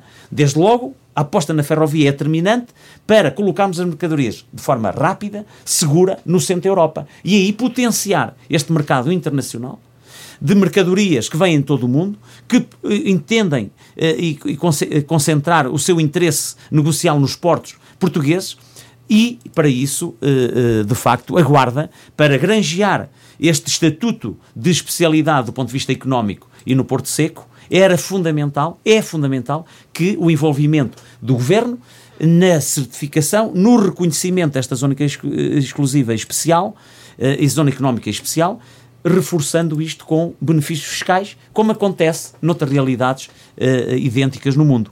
E esse, para nós, é um projeto uh, uh, alavancador e estruturante para a nossa região, como para todo o país. E por isso, eh, na comunidade intermunicipal e também na, na, na, no próprio uh, reunião do Conselho da Região, uh, nós focamos essa vontade clara de haver aqui um apoio alargado, e aí o Porto Leixões, com quem estamos a trabalhar de uma forma muito assídua e, e eficaz, um, percebemos que a sinergia entre o Porto Seco da Guarda e o Porto de Leixões, sem uh, restringir outros portos de mar uh, portugueses, é fundamental não só para a região, mas também para o país como referi. Falamos de uh, caminhos de ferro e uh, coloco aqui uma pergunta de um ouvinte, Antero Pires, que a propósito uh, dos investimentos que estão a ser feitos na ferrovia na região, está praticamente concluída a requalificação para a reabertura da linha da Beira Baixa entre a Guarda e a Covilhã e está em boa parte concluída também a requalificação da linha da Beira Alta no sentido Vila Formoso, vai começar a requalificação uh, da linha da Beira Alta no sentido uh, este, uh, oeste, aliás. Um, qual é a ideia em termos de transporte de passageiros, que este futuro nó ferroviário pode potenciar para a região. Ou seja, nós temos aqui um eixo que pode vir de Castelo Branco uh, na direção de Coimbra e do Porto. Um, temos aqui um potencial de transporte metropolitano, se quisermos ver Sim, as coisas eu, assim. Eu, eu, portanto, nesta perspectiva, eu vejo esta comunidade intermunicipal e na relação Uh, aqui mais com os municípios da Beira Baixa, Castelo Branco, Fundão, Covilhã e Guarda, uma complementaridade de territórios.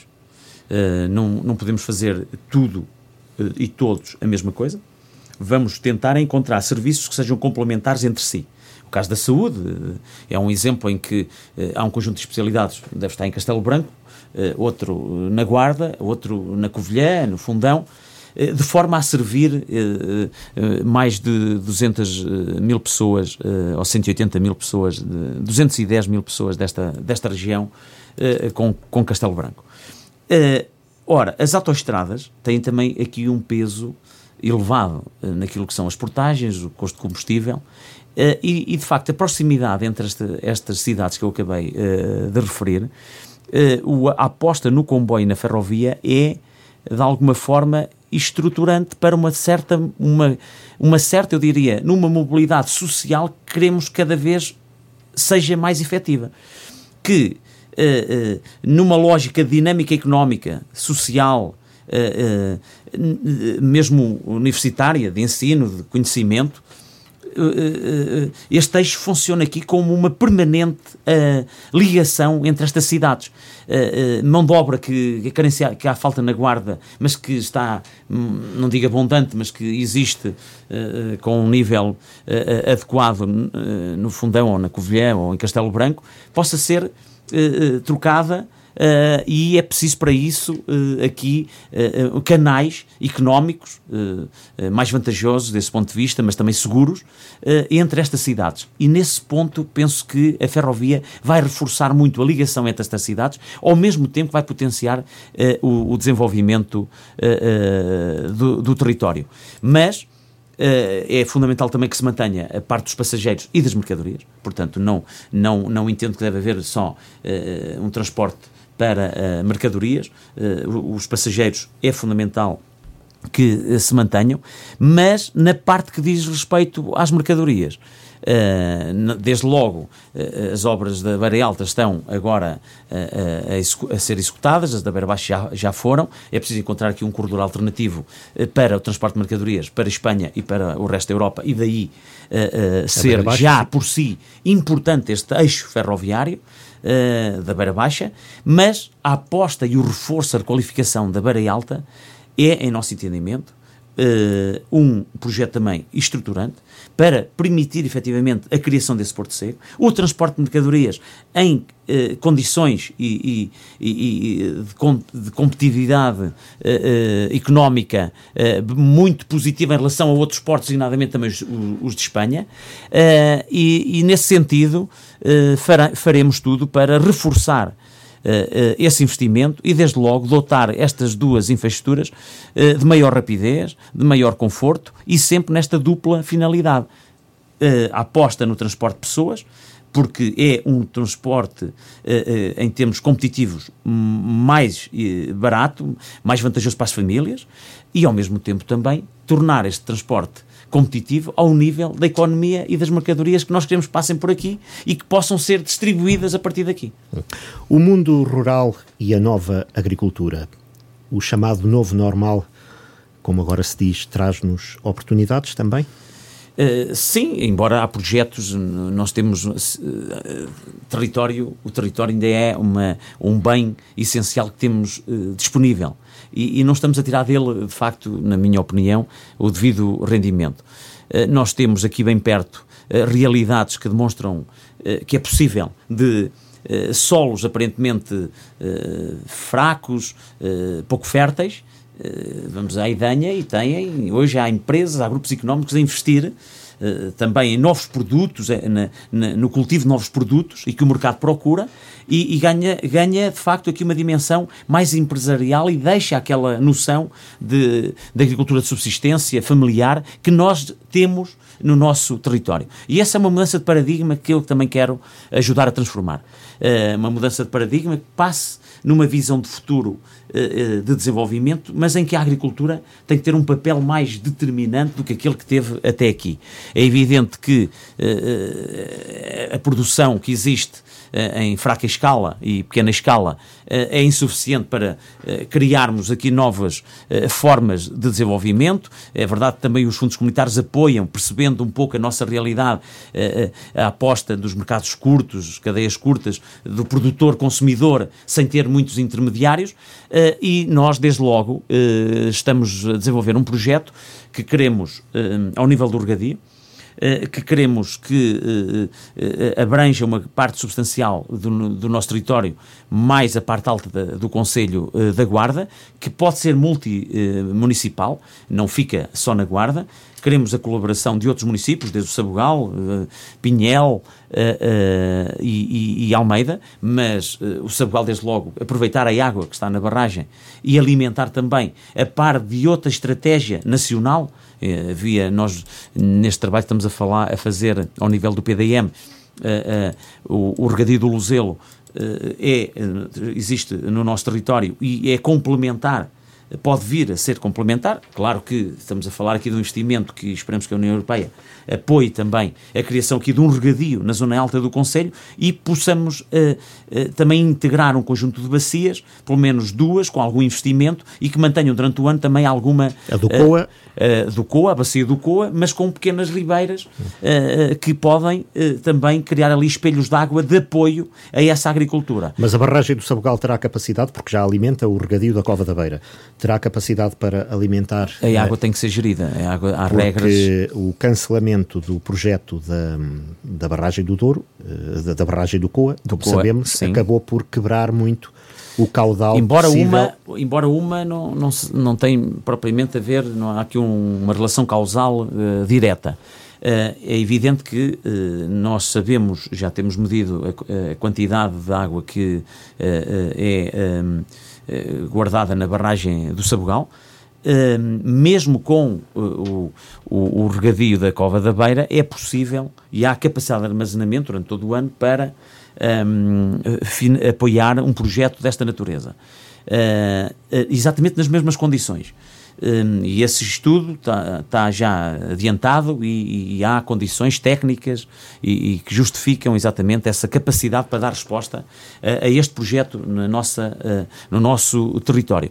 A partir daí... E o nós, objetivo do regadio, regadio, para o Conselho da Guarda seria que atrair investimentos de produção em grande escala? Sim, nós temos cá alguns empresários que já fazem um esforço enorme com as condições que temos. Estamos a falar, eu conheço, todos nós conhecemos empresários ao nível dos mirtilos, dos pistachos também já há alguns uh, uh, agricultores agricultores eh, que têm deixar eh, e já têm uma noção mais empresarial da agricultura, mas sem condições. Ora, eu acredito que dando condições de regadio, usando exatamente o canal eh, que já está estudado, as águas hoje que são distribuídas das águas do Tejo e que vão à casa das pessoas, têm já uma rede instalada por todo o território. Ora, em paralelo com essa rede, podemos pôr um canal também que passa por todas estas, estes, estes conselhos, estas freguesias, e a partir Usar desses meios alta, é isso? por gravidade, portanto, a, a, a, captação de água na barragem em gravidade cerca de 990 metros de altura, e ela virá porque a cota do território na, nas áreas que vão ser irrigadas, sempre por gravidade, conseguimos atingir milhares de, de, de área uh, na zona do Germelo, Ribeira, na, na freguesia Santana da Azinha, Adão, Marmoleiro, são freguesias que poderão beneficiar muito de, de, deste projeto e, fundamentalmente, atrair uh, jovens empresários, jovens agricultores, numa perspectiva já não da agricultura tradicional, mas de novos produtos que o nosso território também tem condições, o nosso solo mais ácido tem condições para uh, favorecer e com a ajuda da água disponível poderá apoiar e contribuirá com certeza para novos projetos e para um, um, uma valorização do território e também de projetos empresariais que nós queremos ver nascer no nosso território. E que se não fizermos de facto não nada acontecerá. Por outro lado, quero também transmitir que uh, temos um projeto Uh, adquirimos já um lote na Peli com uh, infraestruturado com um pavilhão uh, onde daqui a uns tempos, no mais curto espaço de tempo, celebraremos um protocolo de cooperação com a Associação de Produtores da Guarda, a Agroguarda, exatamente para ali instalar aquilo que eu prometi na última Feira Farta, que é um centro de promoção e desenvolvimento de produtos endógenos, onde haverá a, a concentração de, dos produtos, falo uh, uh, da, da, cereja, da, da, batata, da castanha, da maçã uh, e, e, outros produtos e que podem ali ser calibrados, embalados um, ehm, e, portanto, essa organização de produtores ter mais condições de levar os produtos dos nossos pequenos produtores aos mercados. Uh, são produtos uh, que, do ponto de vista uh, da utilização de fitofármacos, a nossa utilização é muito menor, nós utilizamos menos mondas na, no tratamento dos nossos produtos agrícolas do que a maioria uh, do, do, território nacional, e isto tem que ter um efeito também positivo naquilo que uh, é a, a apetência do consumidor em adquirir produtos de montanha uh, e, e, da guarda. Mais biológicos. E, e com certeza que esta organização também vai potenciar um pouco que os pequenos produtores reforcem essas produções, como fazemos com a Feira Farta, também que houve essa uh, evolução, mas se o mercado, e se fizermos chegar estes produtos ao mercado e o, mercado uh, uh, adotar essa, esses, esses bens como seus, com certeza que a procura aumenta e ao mesmo tempo depois a oferta tem que acompanhar a procura e nós estamos a dinamizar também muito daquilo que são os produtos endógenos, muito daquilo que é o trabalho de muitos agricultores que só não fazem mais porque também não são apoiados. Eu acho que é um setor que merece ser apoiado, que merece ser desenvolvido e temos aqui, portanto, dois investimentos um que vai acontecer, já aconteceu, mas cujo seu desenvolvimento nós queremos que esteja já a elaborar em maio do próximo ano, designadamente até uh, no âmbito dos mirtilos, e, e, aí já uma evolução em termos de produtores maior e usar os canais de comercialização dos mirtilos para os produtores e para outros produtos endógenos. A ideia é aproximar já o conhecimento e a experiência adquirida para outras áreas da agricultura onde esse conhecimento não é tão efetivo e, ao mesmo tempo, com essa organização, potenciar ainda mais aquilo que já estamos a fazer em termos agrícolas. Claro que o regadio é um projeto maior uh, uh, e que tem uma envolvência também, do ponto de vista do desenvolvimento económico agrícola, relevante para aquilo que nós queremos que, que, seja o papel da terra no desenvolvimento económico, na fixação de pessoas no nosso Conselho. E a Câmara dar resposta em tempo útil, porque foi conhecido um abaixo-assinado que lhe foi dirigido por projetistas, promotores, vendedores, a dizer que não. Eu uh, não fazemos tudo bem. Não fazemos tudo bem, uh, mas tem sido um esforço, não é meu uh, só. Os técnicos também têm feito esse esforço. Mas há muitos fatores que condicionam um resultado. E às vezes tentar colocar numa questão muito concreta a razão de ser da, da maior ou menor eficácia de um serviço administrativo ou até de uma instituição pública uh, parece-me muito redutor.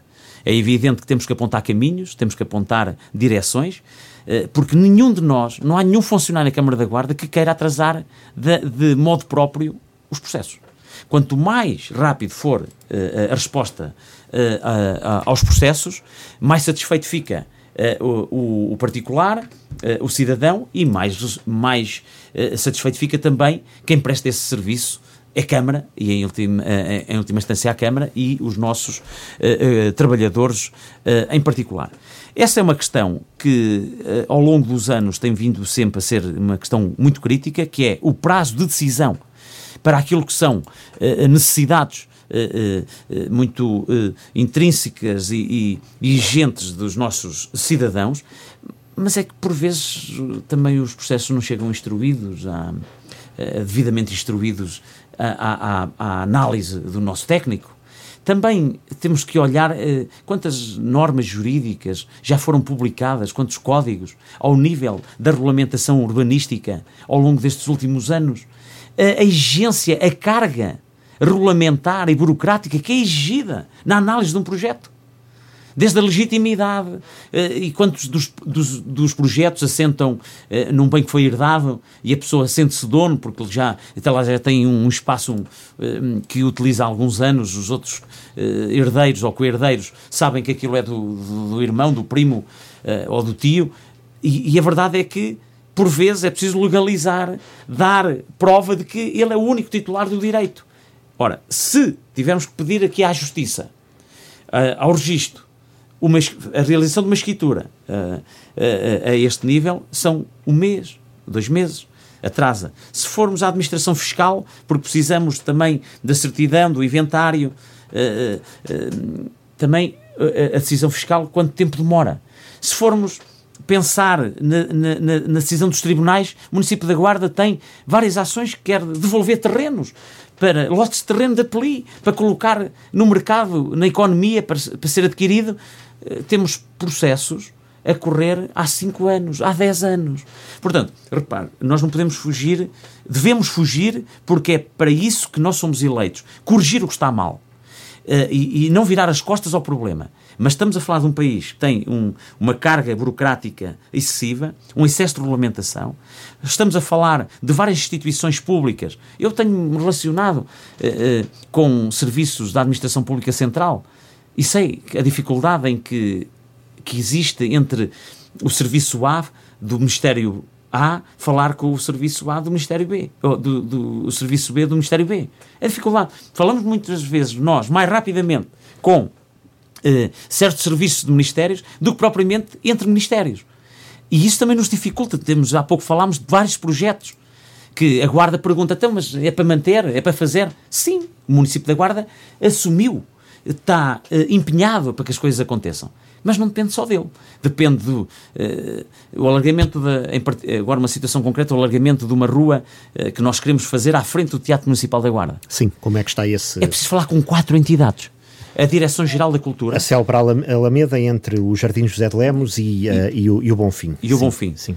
É, é, há, há, edifícios que são do Comando Territorial da GNR, mas há outros que fazem parte do arquivo. Temos de falar com os arquivos nacionais, com a Direção-Geral do Património, com a Direção-Geral uh, uh, de Finanças e do Tesouro.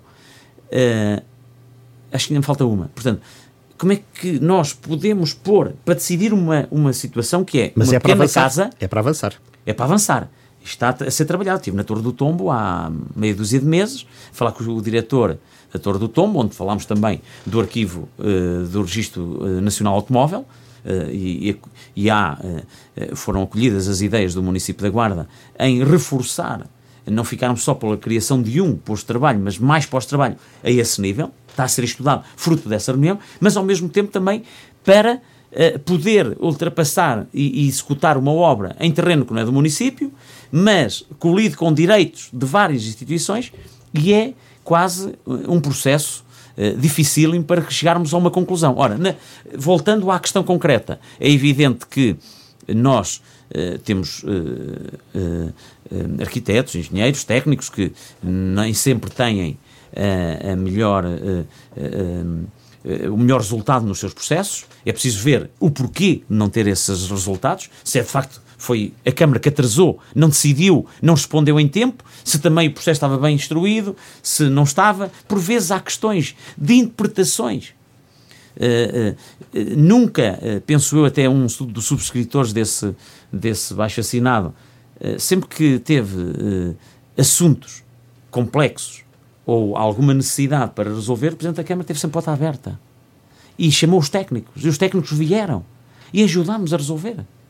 Agora, uh, quantas vezes o parecer que parece que serve, serviu há oito anos e para, para o particular, então tinha aqui o parecer que há oito anos respondeu a esta necessidade. E se a necessidade já não é exatamente a mesma, será que o mesmo parecer serve para avaliar o pedido atual? Não terá que ser pedido um novo parecer? E não é da Câmara. Não é a Câmara que o dá. É a Câmara a exigir um novo parecer porque considera que o outro foi dado numa, sobre uma determinada realidade que não aquela que hoje está a ser avaliada na Câmara. Uh, e isso, este, até estas questões de interpretação, são difíceis depois de dirimir de forma, em tempo útil, dar respostas cabais às necessidades das pessoas. E é esse trabalho que nós estamos empenhados em corrigir hum, e não tem sido fácil, é verdade, não tem sido fácil, porque há um excesso de carga uh, uh, regulamentar, uh, legislativa, e que é preciso estar atual e perceber efetivamente as exigências que, ela, que, que, essa mesma carga regulamentar e legal exige. Temos de avançar. Os passadiços do Mondego são um fim ou um princípio? Eu diria que são as duas coisas. Uh, é, é, nós temos um, do ponto de vista uh, turístico, nós gostávamos de criar, uh, gostávamos, não, estamos empenhados nisso, de desenvolver um projeto que é a ligação da Guarda ao Maciço Central a, a cidade da Guarda, a, Conselho, a velha Estrada, Estrada Verde, Estrada Verde. Uh, que tem a maior área do Parque Natural da Serra da Estrela, não tem uma ligação direta ao Maciço Central. E a ligação passa muito por Videmonte. Uh, uh, Videmonte a ligação de Videmonte até Gouveia, nós temos isso já uh, analisado, são cerca de 6,5 km em território uh, da Guarda, mais 6,5 km em território uh, do Conselho de Gouveia. E, portanto, há vontade dos dois autarcas em encontrar meios financeiros, comunitários, para dar resposta, ou então encontrar outra solução que permita a, a, realização desta cidade. Porquê? Porque nós queremos, efetivamente, também ao nível do turismo, potenciar a nossa Praça Velha, Uh, queremos ali, e temos-lo feito uh, ao nível da requalificação, mas queremos aumentar a oferta uh, que aquele espaço pode dar a quem nos visita, desde logo do ponto de vista cultural, gastronómico e outras, outras áreas. A Câmara já é dona de uma parte significativa dos, dos edifícios dos, dos degradados edifícios na, à volta na, da Sé. O que é que vai fazer com eles? Temos a Casa da Legião, quero instalar ali a coleção Piné, foi uma Uh, várias reuniões tivemos com a Associação Nacional de Farmácias, onde nos foi demonstrada essa disponibilidade, a, nossa desde logo, uh, e uh, com a aquisição última atacamos um problema grave na cidade, que é a requalificação de edifícios, e designadamente edifícios que estão no Estado, que todos conhecemos, como é a antiga Casa da Legião, e as outras casas junto à comunidade intermunicipal, que têm, que no fundo uh, foram também adquiridas com o objetivo de desenvolver o projeto do Solar dos Sabores e também ampliação ampliação uh, do, do serviço da comunidade intermunicipal e, quiçá, ainda com a possibilidade ali de termos projetos que eu agora posso, a Casa da Memória, ou a Casa das Armas, que estava no Museu da Guarda e que agora não está exposta, e termos uma, um, um edifício dedicado a, a, a, esses, a esses bens uh, históricos, uh, e é preciso não esquecer que temos uma outra casa na parte posterior que está na, na rua um, um, Costa Cabral, salvo erro, na parte uh, posterior, Sacadura Cabral, Sacadura Cabral uh, que também uh, queremos, de facto, requalificar e, portanto, ali ou num espaço mesmo da judiaria, criar o centro de interpretação da, da, da, cultura judaica. E falando em judiaria, é o segundo momento daquilo que é a, a, a capacidade de oferta turística da Guarda e que nós podemos apostar ali. Uh, é uh, a, requalificação das fachadas da judiaria com todo, toda a, componente de conhecimento histórico e valorização do espaço que nós podemos dar a quem também uh, visita a Guarda e, em especial, uh, a zona da judiaria. Claro que este eixo à, à, à Serra da Estrela, que nós queremos que passe por Uh, Massainhas e pelos meios, visita-se o cobertor de Papa, os 30 e Corujeira, temos as Jornadas da Lã uh, e uh, o Festival do Pão em Videmonte, serão sempre aqui uh, aspectos do ponto de vista identitário, etnográficos, culturais, que com os passadiços do Mondego e com a atração de pessoas que eles vão trazer àquele espaço territorial, podem complementar de facto esta oferta turística, mas também cultural, etnográfica, que já existe no território, que foi desenvolvida ao longo dos anos, mas vai permitir, de facto, que as pessoas não visitem só uh, a Guarda pelas suas paisagens, pela, pelo Val do Mondego, que se pode uh, desfrutar com a visita aos passadiços, mas possamos ter outras experiências no território que nós próprios já temos desenvolvido, como disse, ao longo dos anos e queremos dar a conhecer a, a esses novos visitantes. Daí o, os passadiços serem um projeto que vale por si próprio, porque traz uh, aquilo que é fundamental para territórios do interior, atrai mais gente e a economia local beneficia dessa atração, mas ao mesmo tempo também vai potenciar serve de meio para potenciar aquilo que é um eixo estratégico que vai da Praça Velha àquilo que concluirá com a Estrada Verde de ligação à Serra, porque a Serra é efetivamente a Serra da Estrela, ou um marco, uma marca relevante Uh, mais importante que nós temos aqui para poder vender tudo aquilo que é a nossa, uh, uh, os nossos produtos, tudo aquilo que são os nossos serviços, e é uma marca agregadora, que aglutina e que é vendável, que tem procura. E, portanto, se pudermos associar a marca Serra da Estrela à Guarda com o desenvolvimento de todos estes produtos endógenos nestas freguesias que acabei de dizer, esta é, é um projeto que, uh, de alguma forma, nos e traz para mais outra riqueza. ponta do Conselho, quando é que temos, afinal, o Rio Noeme despoluído? Essa, esse é um trabalho, é um trabalho, vou dizer que há 15 dias atrás tivemos a última reunião com os proprietários de uma das empresas, mas não é só essa empresa que está a poluir os nossos rios. Uh, já estão detectados alguns focos de poluição. É esse levantamento técnico que está a ser feito, porque é importante para nós conhecer uh, o, o, estado da arte, e isso estamos a, a trabalhar.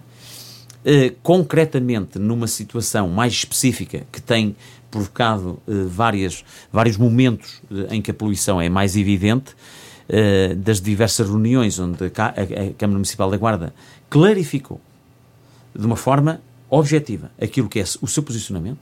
E o posicionamento é: nós queremos as empresas, mas queremos ambiente.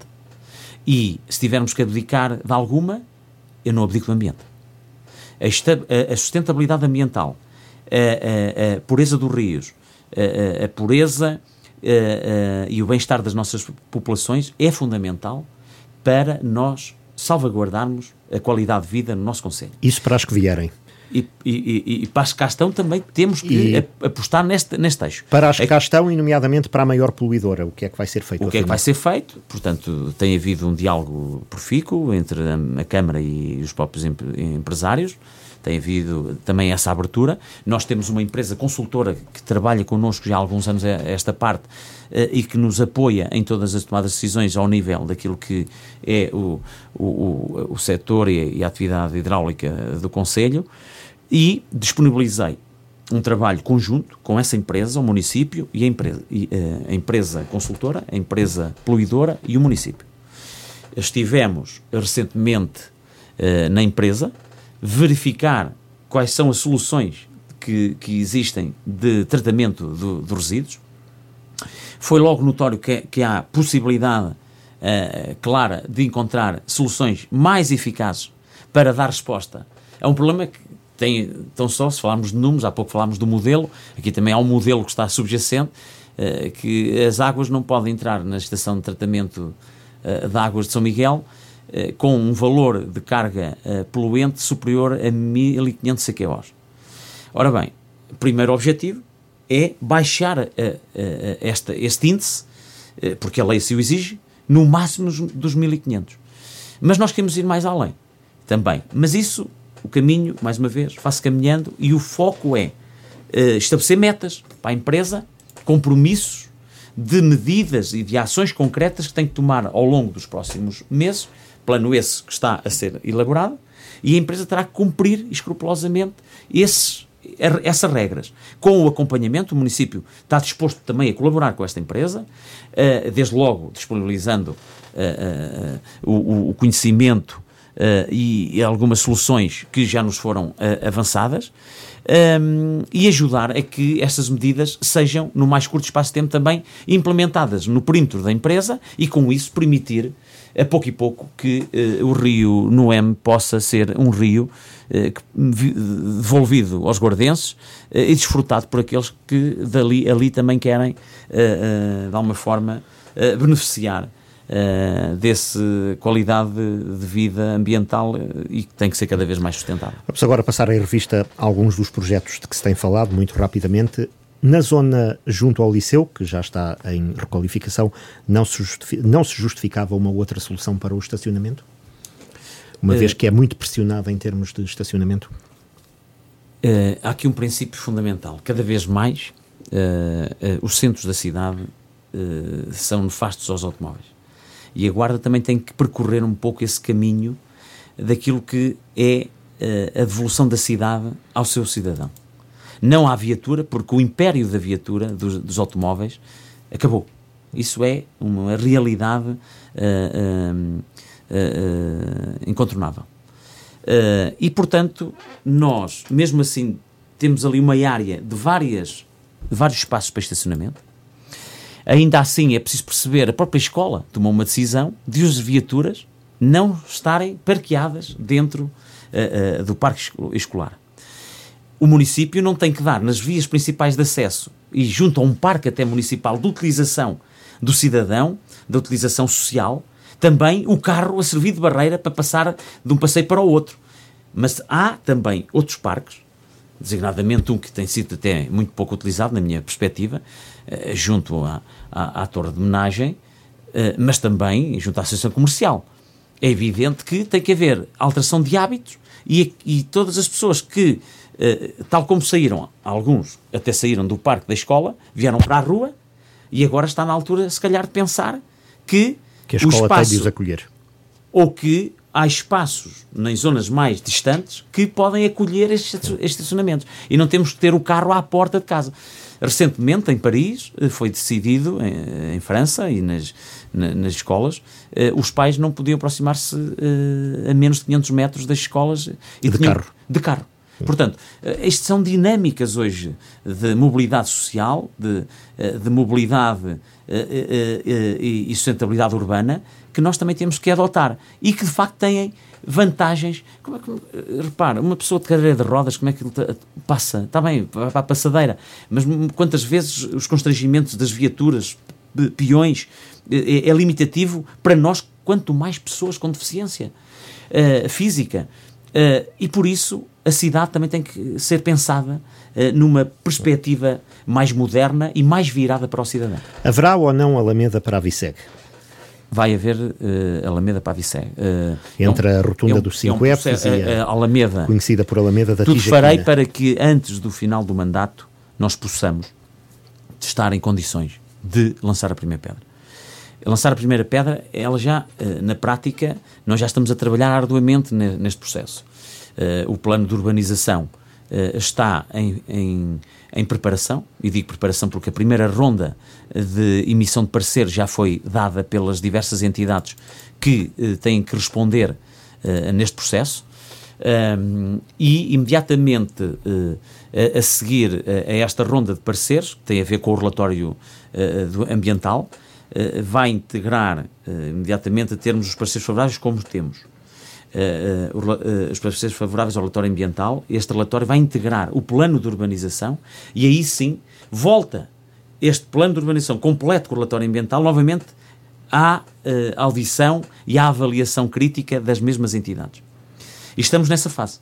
Estamos nesta fase de preparar este plano de urbanização para ser discutido e uh, uh, emitido parecer do ICNF, da APA, um, uh, e, e, e, de outras entidades, são mais duas, uh, sobre uh, este, esta matéria. Logo que nós tenhamos, logo que nós tenhamos esta decisão, que vai levar, diria, um mês e meio, a decisão definitiva de pareceres favoráveis sobre o plano de urbanização, que é isso que nós nos focamos agora para concluir, nós imediatamente levaremos à aprovação na reunião de Câmara uh, na reunião de Câmara tem 30 dias para ser discutido uh, publicamente e a seguir aprovado na Assembleia Municipal e depois publicado no Diário da República.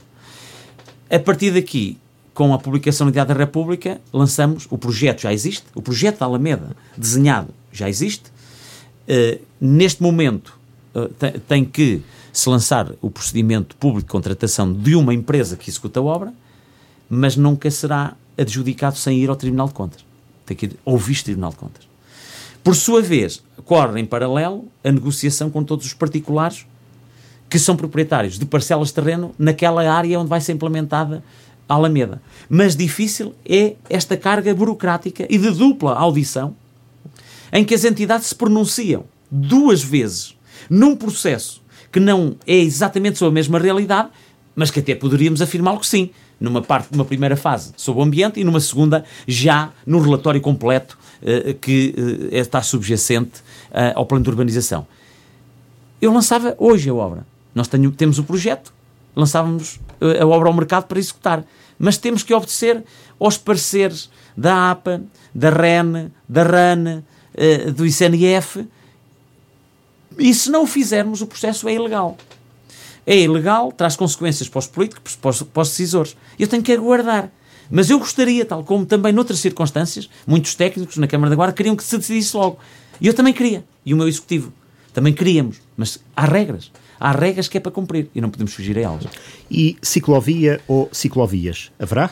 A ciclovia uh, estruturante que, que faz uh, e que nós apresentamos o projeto na zona da Vicega uh, vai ser uh, aprovado o contrato e a adjudicação no dia 26 deste mês, na reunião de Câmara. Portanto, já temos a empresa que ganhou o concurso e, portanto, vai assinar imediatamente a seguir a aprovação na Câmara o contrato para ser lançada a obra. Portanto, pode começar. Esse pode começar. É evidente que nós, porque temos esta visão da mobilidade elétrica sustentável, porque queremos apoiar as empresas que nesta área também vão criar aqui o seu uh, uh, centro de negócio. Queremos também apostar em uh, espaços mais cicláveis, mais adaptados e, e, ao cidadão e que o cidadão se sinta mais confortável. Mas é a ciclovia que ligará o quartel dos bombeiros à zona do Parque Urbano do Rio Diz ao longo da ao longo Sim, da, exatamente, da Vicega. Sem aquelas... Mas, sem, mas Alexandre Herculano não estava prevista uma ciclovia e nós estamos a fazer uma ciclovia. A, a Avenida Alexandre Herculano terá uma Afonso ciclovia? Costa, Alexandre Herculano, uh, Rainha Dona Amélia e até ao Guê vai ter uma ciclovia. Teremos uma ciclovia aqui a passar à porta, Sim, é isso? teremos, exatamente, aqui é mesmo à porta. Uh, uh, não estava inicialmente definida no projeto, mas a tal cidade mais virada para o cidadão, para a mobilidade sustentável. Então nós queremos que também os percursos principais possam beneficiar desses meios de transporte e ao mesmo tempo também podendo dar a pé eh, sempre em segurança, em equilíbrio com a natureza e o mais adaptado ao meio urbano possível, principalmente para as pessoas também que têm dificuldades uh, motoras. Uh, então estamos a falar de 9 km ao longo da Vicega e agora aqui mais 3? Mais 3, Portanto, sim. Mas, 12 km mas vamos de ciclovia. continuar um projeto, não, vou, não vamos conseguir desenvolver esse projeto, mas a Rua Vila de Manteigas, porque é uma, avenida, uma rua que precisa de ser qualificada, sabemos bem o estado de degradação em que se encontra, mas não conseguimos fazer tudo, porque tudo no, no mesmo momento, mas é essa própria uh, uh, Vila de Manteigas, depois de ser qualificada, não vai começar, gostaríamos que ainda começasse uh, o ano que vem, mas dificilmente, mas vai ser implementada também ali uma ciclovia. e a ligação da zona baixa à zona alta da cidade é também para nós determinante ao nível da mobilidade. Só através de ciclovias ou com outros projetos? Com ciclovias e outros projetos, designadamente aqui uma, uma situação de, de um shuttle, um minibus ou, ou até uh, uh, um funicular uh, de ligação da zona baixa da cidade ao Jardim José de Lemos e aí estamos a estudar. Um funicular? só não afirmo aqui porque eu não tomo as decisões também sem ver quanto custa. Uh, pois essa mas é a questão, há várias é, soluções possíveis. É, essa é sempre a questão. Há várias soluções possíveis. Eu tenho aqui várias soluções. A viabilidade financeira, porque uh, há 20 anos, há mais de 20 anos, falou-se disso no âmbito do programa Polis, mas foi Mas nós podíamos ter um veículo elétrico, pronto, para não ainda estar a definir o quê, concretamente, e, e de rápido, confortável, barato, Uh, uh, permanente ligação da zona baixa da cidade, mais concretamente da, da estação de caminho de ferro, ao Jardim José de Lemos, porque ali também queremos apostar num, num, num centro, um terminal rodoferroviário, uh, que faça a conjugação e o interface dos vários meios de transporte, o expresso, não, não terem que vir à cidade, aqui ao centro da cidade, e apanhar os próprios passageiros já uh, do comboio ou uh, daqueles transformar que residem. O, transformar o Largo numa, 1 de Dezembro num, intermodal. Numa, numa zona intermodal, intermodal utilizando na zona baixa da cidade. Utilizando eventualmente alguns do, algumas das estruturas abandonadas industriais que ali existiam. Se possível, se possível, a sempre de... a ideia da requalificação e ao mesmo a tempo... A antiga Delphi ou uh, os outros edifícios que existiam onde, onde havia comércio automóvel, por Sim, exemplo? Sim, estamos a estudar as várias possibilidades, mas é para nós um foco também determinante criar ali uh, uh, uma estação, um centro intermodal em que os expressos também podem uh, param, escusam de vir ao centro, estão na bifurcação das duas, das duas autoestradas, ao mesmo tempo que param no largo da, da, da estação Caminhos de Ferro e poder aqui, podemos contar aqui com interface quer de deslocalização das pessoas para o centro da cidade, quer do centro da cidade para outras zonas do país através daquela inter interface que ali temos que criar na interligação dos expressos, autocarros urbanos e uh, uh, comboios. Uh, e aí, de alguma forma, libertar este, esta parte aqui do centro da cidade, onde está a central de caminhonagem, que, em nossa opinião, é já um edifício que tem alguns anos e está com algumas alguns problemas estruturais. Então a variante da sequeira torna-se mais urgente. Mais urgente é ainda. Para fazer? É, é, para fazer, mas não está. Essa não está totalmente na nossa mão. Porque nós temos um acordo com as infraestruturas de Portugal, uh, onde as infraestruturas de Portugal uh, têm um compromisso de nos pagar 750 mil euros e nós podemos intervir em toda a área envolvente do terminal ferroviário e nas ligações da Guarda-Gar à Sequeira. Uh, ora, esse é um protocolo que está assinado, mas ainda não tem a sua eficácia e os efeitos ainda não, não, não se produziram porque estamos nessa articulação de tentar receber esses valores para podermos lançar a obra dessa requalificação. A variante está inserida exatamente no investimento da linha uh, férrea uh, e a informação que tenho é que o procedimento será lançado até março do ano que vem. Incluído nesta fase de requalificação, de requalificação da linha da Beira Alta. Sim e de alteração do layout da estação da, estação, da Guarda, certo. para permitir a, o cruzamento de comboios com 750 metros. 750 metros, e aí, esse é objetivo. E aí inclui-se uh, a, a, construção da variante da Sequeira, Era. tal como noutro, Uma, noutras partes da linha da Beira Alta se inclui o desnivelamento de passagens. passagens, exato. Portanto, certo. isso está salvaguardado, está sal, no próprio projeto. Ah. O centro uh, de exposições uh, transfronteiriço é para esquecer? Não Pelo é, menos neste este, modelo? Este mandato, este mandato eu não tenho tempo uh, para, para, para uh, executar uma obra que já fazia parte, e faz parte do nosso uh, programa eleitoral. Uh, a Guarda uh, exige e tem necessidade de um multiusos. os modelos são sempre discutíveis. Agora, o, o, o modelo que se falou era um modelo plenamente adaptado às circunstâncias e que respondia, de facto, às circunstâncias também que uh, tinham a ver, tinha, uh, circunstâncias que tinham a ver com a aquisição de um bem que o município adquiriu há 20 anos atrás e que não tem escriturado em seu nome, uh, depois de ter pago 2 milhões de euros.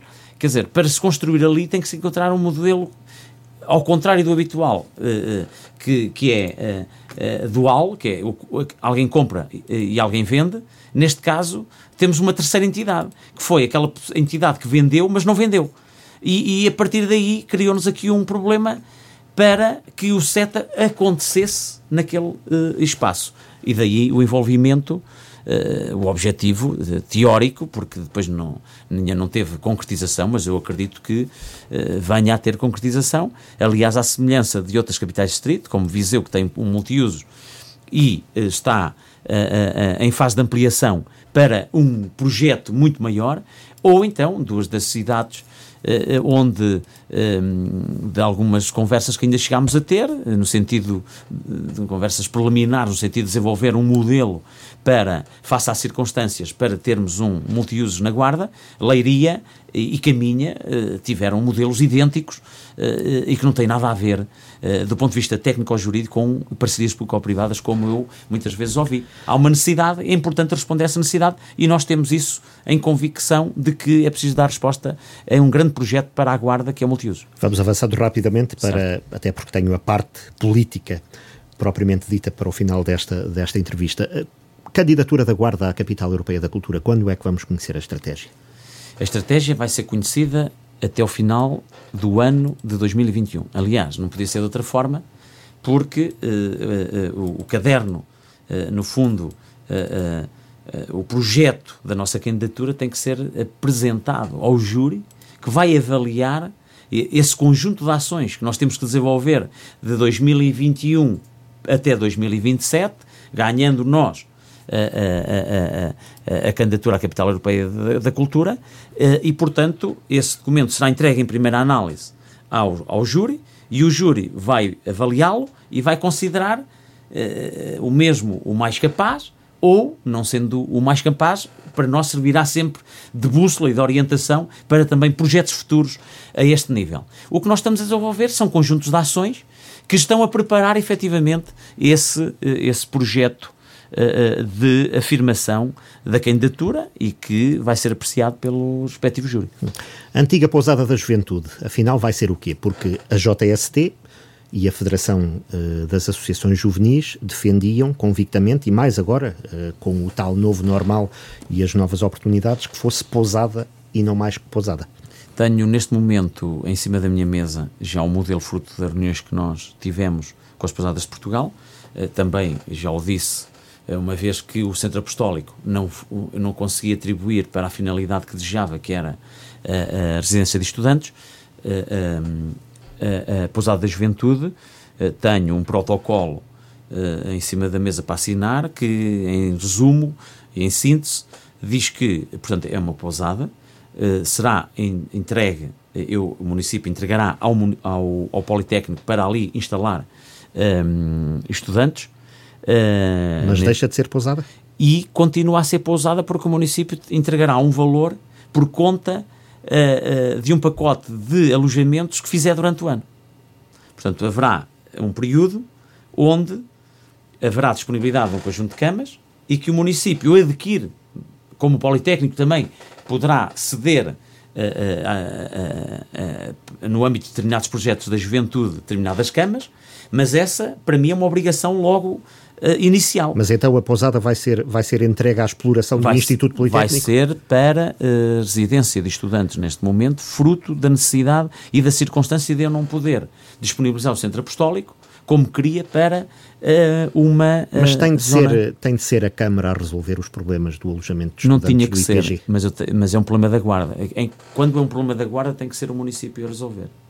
E, to, e, e, neste momento é um problema da Guarda, onde uma instituição uh, da Guarda, como é o Instituto Politécnico da, da, Guarda, que ainda agora acabou por ter um reforço enorme nos, nos, no número de, de, alunos que entrou uh, neste estabelecimento de ensino superior, uh, eu assumi, como assumi com o governo português nas UEPs e noutros projetos, também com o Politécnico, então eu vou assumir ficar com este espaço, irei disponibilizar este espaço para da juventude para que o Politécnico possa albergar e, e, alojar e quem faz os, as obras? os estudantes.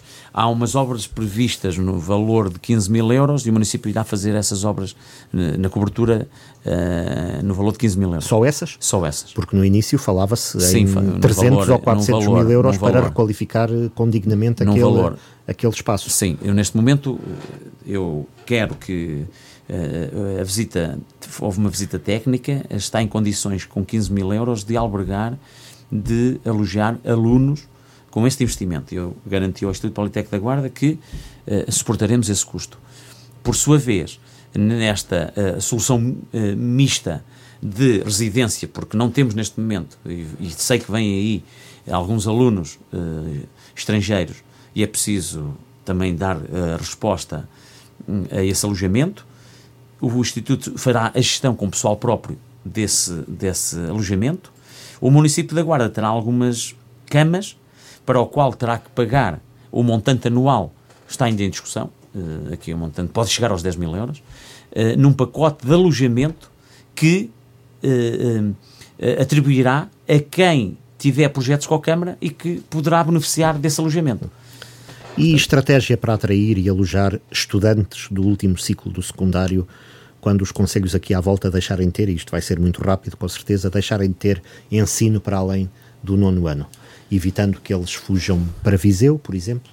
Nós, nós nisso temos feito o, o reforço naquilo que é a qualificação das nossas uh, escolas uh, e uh, a ligação com o Instituto Politécnico e aí também na, na própria Pousada Juventude poder ali haver um espaço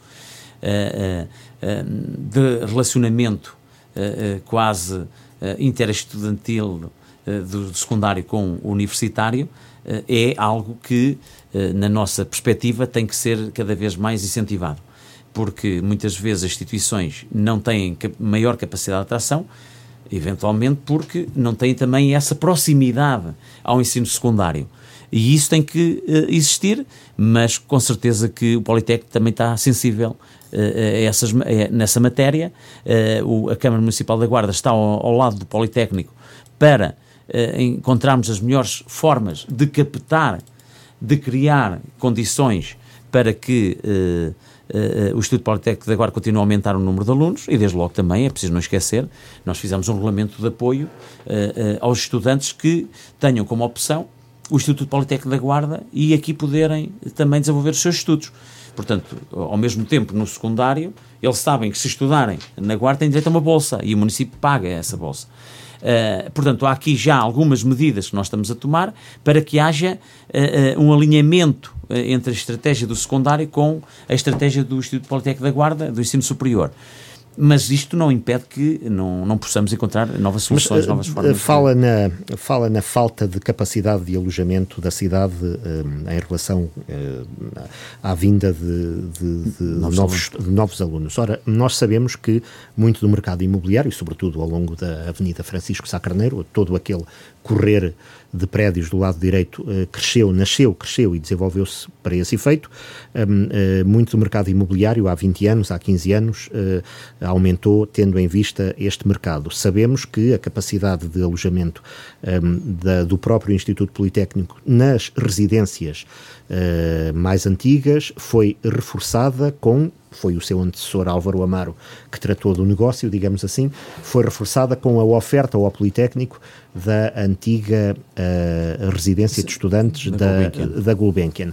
Como é que não há capacidade de alojamento entre a oferta pública e a oferta privada, em que tenha de haver aqui quase que esta política de pendor socialista, na prática, que é a Câmara ter de abdicar de uma pousada da juventude ah. uh, que, que, o próprio, que a própria estrutura de juventude que o apoia uh, reivindica ter de abdicar de uma pousada de juventude para a entregar ao Politécnico. Então, e o mercado privado? Não tem de fazer Sim, a parte? No mercado privado também há algumas limitações. Há pouco falei da falta de reabilitação que ao longo dos anos edifícios localizados no, no centro urbano não tiveram.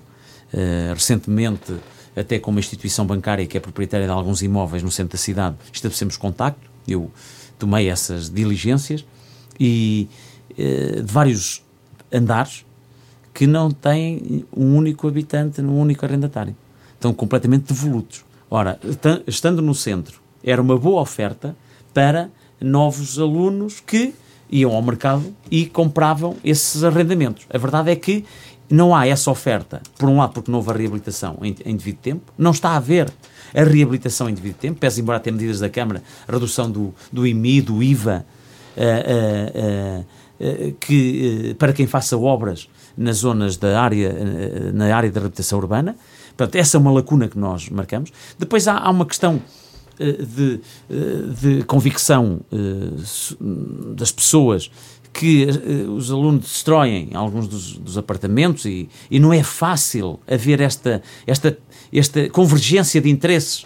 Queres arrendar e eu tenho uh, a vontade de arrendar. Quer dizer, uh, aqui também existe, de facto, algum caminho a percorrer e de forma a tornar mais aberto o mercado do arrendamento. O envolvimento aqui das imobiliárias seria importante para facilitar que o mercado eh, eh, privado pudesse dar uma resposta mais efetiva àquilo que é a procura. Claro que, por vezes, também as instituições querem, já tem um grande número de pessoas que necessitam de dar a resposta, porque é assim que o Presidente do Instituto me coloca a questão. Eh, eu acredito naquilo que me é transmitido, que de facto há uma carência. Claro que a oferta também já é elevada. Como disse e bem, temos um conjunto de, de, de estruturas já existentes de residências de estudantes, já existentes, como outras que no, no tempo recente eh, foram eh, transferidas para a gestão do Instituto Politécnico da Guarda, mas a, a, verdade é que também há um aumento crescente de, de alunos e, e aí o município, não tendo que estar à frente a lidar o processo, mas pode estar ao lado a acompanhar o processo e ajudar na tomada de decisão. o município resolve necessidades. Resolve necessidades. E nós, face à necessidade que o Instituto Politécnico da Guarda, e, e, quantas vezes estou no, no, no, na Assembleia Municipal e, e, o Partido Socialista, não é parco nas palavras, dizer que é preciso apoiar muito mais, e, e os estudantes também. e a verdade é que o Presidente assim me o transmite e eu quero que esta uh, instituição de ensino de referência na nossa cidade e na região possa concorrer, uh, ter as melhores condições para alojar os nossos alunos. E por isso não posso deixar de fora. Uh, há uma necessidade evidenciada e eu vou ao encontro da resposta e da satisfação dessa necessidade. Mas esta cedência da pousada de juventude é para sempre ou tem horizonte temporal uh, e retorno à vista? Portanto, está, o prazo de duração são 15 anos. Uh, é o que está neste momento no, no, na proposta. Há um plano estratégico que Carlos Monteiro herdou quando assumiu a presidência e um plano estratégico que Carlos Monteiro está a delinear como marca própria da sua presidência? São diferentes? Houve alterações? O tempo também não é muito, mas há algumas alterações, é evidente. Tento aqui agora também eh, dar a minha interpretação sobre factos novos, eh, em que eu tenho, de facto, aqui uma responsabilidade maior, eh, e como falei, a mobilidade elétrica, a, Estrada Verde, são, são, são projetos que eu quero, a dinamização no âmbito da, da requalificação urbana, com a aquisição de, de, um conjunto de imóveis, mas também a aposta na educação, que já vinha de trás, que é fundamental, não podemos deixar, eh, é o futuro, e o futuro passa por uma melhor educação dos nossos jovens. São projetos, este, que a base já, vinha, já, já vem de trás, mas eu estou a reforçar e estou a inovar em algum dos projetos que entendo que são cruciais para o desenvolvimento futuro. Mas nunca deixei de ser também eh, co-parte ou co-responsável dos projetos. Lá está a Alameda, eu estou a assumir a, a Alameda porque é um projeto de um programa eleitoral do qual eu fiz parte também. Portanto, eh, não há aqui uma, uma separação eh, fática ou material do que vinha atrás e do que está agora. Eh, com certeza que mesmo o anterior presidente estivesse, hoje estaria a fazer coisas também novas eh, e, e sem deixar de assumir aquelas que eh, defendeu e cuja execução ainda está em curso. Portanto, estamos a fazer obras que vêm em trás e, e, são evidentes, e já falamos aqui em algumas, podemos falar de outras, como estamos a querer lançar já outras obras e outros projetos do futuro que são determinantes não é só é para a afirmação do Executivo, mas que são também, eh, no fundo, eh, valores e, e, e, pilares fundamentais daquilo que nós acreditamos, enquanto políticos e enquanto cidadãos da Guarda, que queremos que a nossa cidade beneficie do melhor possível e é para isso que trabalhamos todos os dias. A rotunda do comboio vai ficar como o meio monumento de evocação de um tempo que já não é seu, porque tem a noção de que já ninguém leva a mal e ninguém espera que, se coloque lá a máquina do comboio. Não, não mas é? vai lá ser colocada, como é óbvio. Vai ser lá colocada, aliás, parece. É uma coisa eh, que, que, que às vezes pode parecer difícil de explicar, mas até é simples. A morosidade, voltamos a esta questão, a, a, a máquina do comboio eh, está na posse da CP e, e há, há coisa de duas semanas a Fundação CP autorizou que aquela máquina pudesse vir para, para uh, o, o, município da Guarda e para ser instalado na Rotunda.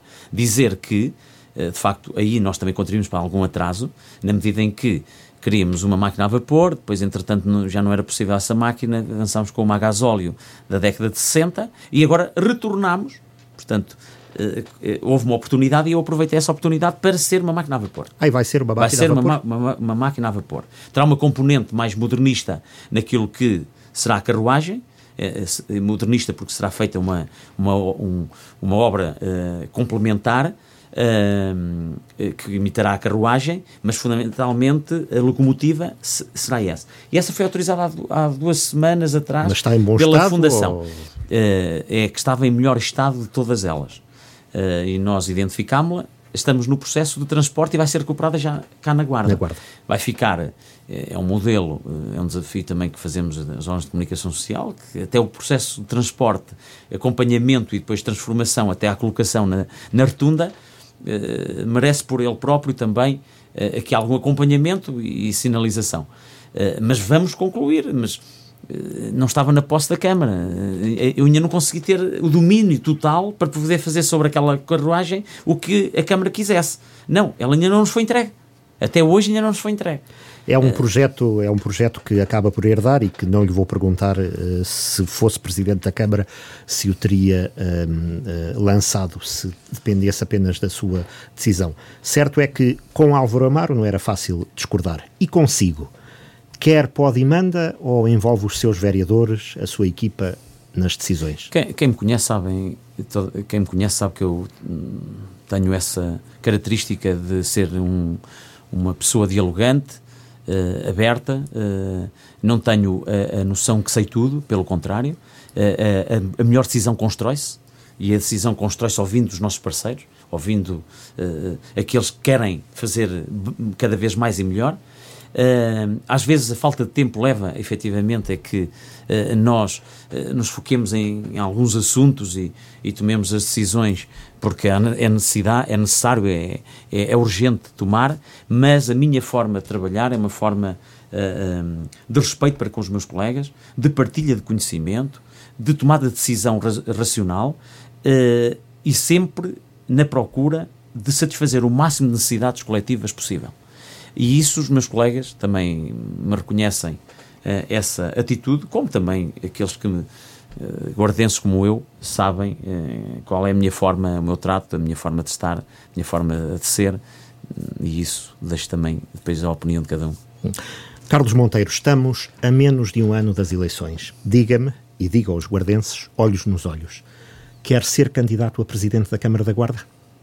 Quero quero ser. Acho que o partido já deu, já deu uh, sinais daquilo que é a metodologia adotada. O presidente do partido decidirá uh, sempre e em última análise quem vai ser o candidato. Em janeiro estará abertas, estarão abertas a, a, a, todo, todo o processo de preparação das autárquicas. Acredito que uh, o, o, Partido Social Democrata uh, me dirige a esse convite Uh, e eu julgo que tenho as condições e a vontade para vir a ser. Que condições? As condições é, para já, o conhecimento, que não é de agora. Uh, Preparei-me do ponto de vista profissional, procurei uh, ter sempre uma conduta adequada àquilo que é própria de um cidadão, de um profissional e de alguém que poderá um dia ser escolhido para estar à frente da causa pública. E nestes sete anos também ganhei a experiência, a dimensão enquanto político enquanto homem da guarda que quer o melhor para a sua terra, a terra que o viu nascer, e, e quer construir de facto um futuro melhor para quem cá vive. Uh, e, e, eu, uh, também no, alinha, no, alinhamento dos princípios fundamentais que o Partido Social Democrata defende, tenho feito essa correspondência, aquilo que está em coerência com a minha forma de pensar, uh, e portanto tenho de facto essas condições para, independentemente das condições formais, porque sou presidente em, em exercício, e como tal, só por aí também já é um fator uh, importante, porque sou presidente, mas acima de tudo a substância. E na substância considero que tenho as condições para poder continuar com orgulho, mas também com responsabilidade, a responder àquilo que são os anseios dos guardenses, porque é, é isso também que eles depositam em mim, essa confiança, mas também exigem de mim uma maior resposta para os problemas que existem, mas para aqueles que também aí vêm. Mas é líquido que o PSD o escolha, que o PSD lhe venha a fazer Isto o tal é o convite? Penso. Isto é o que eu penso, que o PSD me faça esse convite, pelo passado, pelo, por aquilo que, que eu tenho feito, por aquilo que tenho suportado, por aquilo que tem sido uma prova de fogo em tão curto espaço de tempo. Colegas meus, quantas vezes me falam, uh, com mais longas carreiras políticas, mas em tão pouco tempo suportar um conjunto de situações tão extraordinárias não é para qualquer pessoa e nesse sentido é com humildade que o digo e com resignação no sentido de que a gente tem que assumir o que nos acontece e tentar sempre dar a resposta mais positiva por mais negativo que seja o cenário. Essa é a obrigação de qualquer cidadão, de um pai de família, de um homem e também de um político, porque um político, acima de tudo, é um homem, é um cidadão, é uma pessoa como as outras, que tem fraquezas e tem forças. E nós temos que nos reunir dessas forças para contribuir para um mundo melhor. Mas há pelo menos mais dois interessados que acabaram de saber desta sua disponibilidade, penso que em primeira mão, em termos públicos, o Presidente da Conselhia e a Presidente da Assembleia Municipal. Pelo eu, menos esses. Eu não, não, não pessoalizo, não quero pessoalizar a política, eu foco-me naquilo que. Uh, e a democracia uh, assim permite que uh, qualquer cidadão maior de 18 anos, que tenha o perfil e as condições, que possa ser candidato àquilo que achar que pode ser mais valioso para responder também às necessidades de uma comunidade que, que, que revê nele, reveja nessa pessoa essa, essas mesmas qualidades, mas objetivamente e, e democracia, neste caso, que respeito à parte, eu quero apenas dizer que não pessoalizo as questões políticas, muito menos a do exercício do cargo de Presidente de Câmara da Guarda, e dizer que a minha afirmação passará sempre por assumir estes projetos que aqui falamos, outros que a vida e a realidade também me dará a, a, a abertura de, de, de pensamento para eu também tentar uh, eh, um, ehm, percorrer, uh, conquistar cada vez mais uh, novos desafios, mas isso também a realidade tem essa dinâmica. Nós, à medida que avançamos, é uma dialética da ação e de conhecimento, cada vez que conhecemos mais, fazemos mais, e cada vez que fazemos mais também queremos conhecer mais. E esses projetos que estão nesta senda é aquilo que eu quero desenvolver até ao final deste mandato. depois o partido decidirá e farei isso com todo o empenho, com o maior rigor e de, de conhecimento e de competência que me for exigível e que eu tiver. Mas não teme que o PSD o não escolha, atendendo a que há estas. Uh, há outros nomes? Que... Uh, eu não temo porque uh, as circunstâncias. Uh, Ortega HC, nós somos nós e as circunstâncias. Eu sou Presidente de Câmara e as circunstâncias também favorecem que eu continue a ser. Álvaro Amaro não terá uma palavra a dizer? Não é ele que manda no PSD da Guarda ou é mais a fama do que o proveito? Álvaro Amaro fez o trabalho eh, que tinha que fazer como Presidente de Câmara, que nos orgulha a todos. Eh, é, é, hoje um deputado no Parlamento Europeu que defende também os interesses da Guarda e é lá que eu vejo o Álvaro Amaro. É, é de facto na, no Parlamento Europeu a defender os interesses nacionais. Eh, os interesses de setores económicos, como é o da agricultura, também relevante na discussão de fundos e de estratégias que permitam, de facto, também através deste setor primário, promover uh, o desenvolvimento económico, social e humano.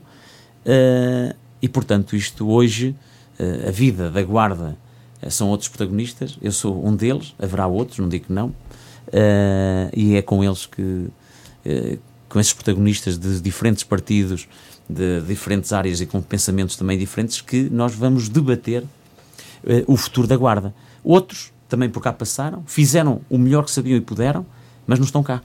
Uh, e eu vou trabalhar com aqueles que estão cá. Depender estatutariamente da decisão da distrital do PSD, que é presidida pelo seu chefe de gabinete, retira-lhe margem ou liberdade política? Não, eh, há um alinhamento, na, na, só há um PSD, não há um PSD da Conselhia, um PSD da Distrital e um PSD nacional. Há um, um Partido Social Democrata. Há uma diretiva que veio da estrutura máxima do partido. É essa que eu respeito. E as estruturas partidárias, como eu penso que uh, quer a Conselhia, quer a Distrital, também estão alinhadas, não podia ser de outra forma, que respeitem essas regras, que não fui eu que defini, mas que é a todos que se aplica no caso concreto e na situação específica que eh, poderá ter a ver mais com a candidatura de futuros presidentes. Eh, a própria eh, norma diz que quem é presidente, se assim quiser e desejar, deverá ser o candidato. E o Carlos Monteiro quer? Quer. Eu faço a minha parte, o Partido Social Democrata faz a dele. Portanto, não teme uma candidatura em que tenha a conselhia do PSD contra si? Também não era inédito no PSD, nem noutros partidos. São as vicissitudes de todos os processos democráticos, mas uh, penso que um, um, um bambaço fundamental da vida política é o respeito pelos princípios. O respeito uh, e a ética democrática republicana. Uh, podemos divergir no pensamento, em muitas coisas e até no pensamento político, mas os pontos que nos unem são sempre mais do que aqueles que nos separam. E, portanto, somos todos sociais-democratas e eu acredito que o Partido Social Democrata esteja unido em torno de uma candidatura que ele próprio indique uh, e que essa candidatura respeite os princípios e a ética do partido e também daquilo que uh, é uh, os princípios fundamentais da gestão da coisa pública. A bancada do PSD na Assembleia Municipal está consigo? Até hoje, aquilo que eu tenho que afirmar é que os assuntos que eu discuti sempre na Assembleia Municipal uh, tiveram a concordância da maioria e por isso os mesmos foram aprovados.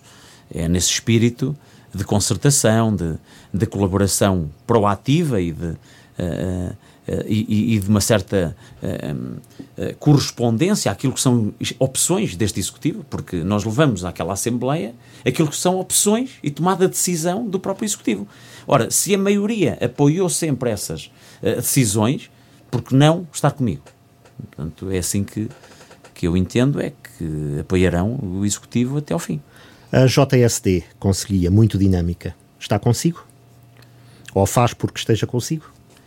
Aquilo que me foi transmitido é que durante o mandato termina em, em outubro, uh, terminará em outubro de 2021 e eu podia contar com a Conselhia. Portanto, é essa a informação que eu tenho, é assim que eu vou esperar esse compromisso uh, por parte uh, da Conselhia da JSD tem trabalhado bem, tem refletido muito sobre uh, as questões, uh, questões uh, que são primordiais também para o desenvolvimento do Conselho.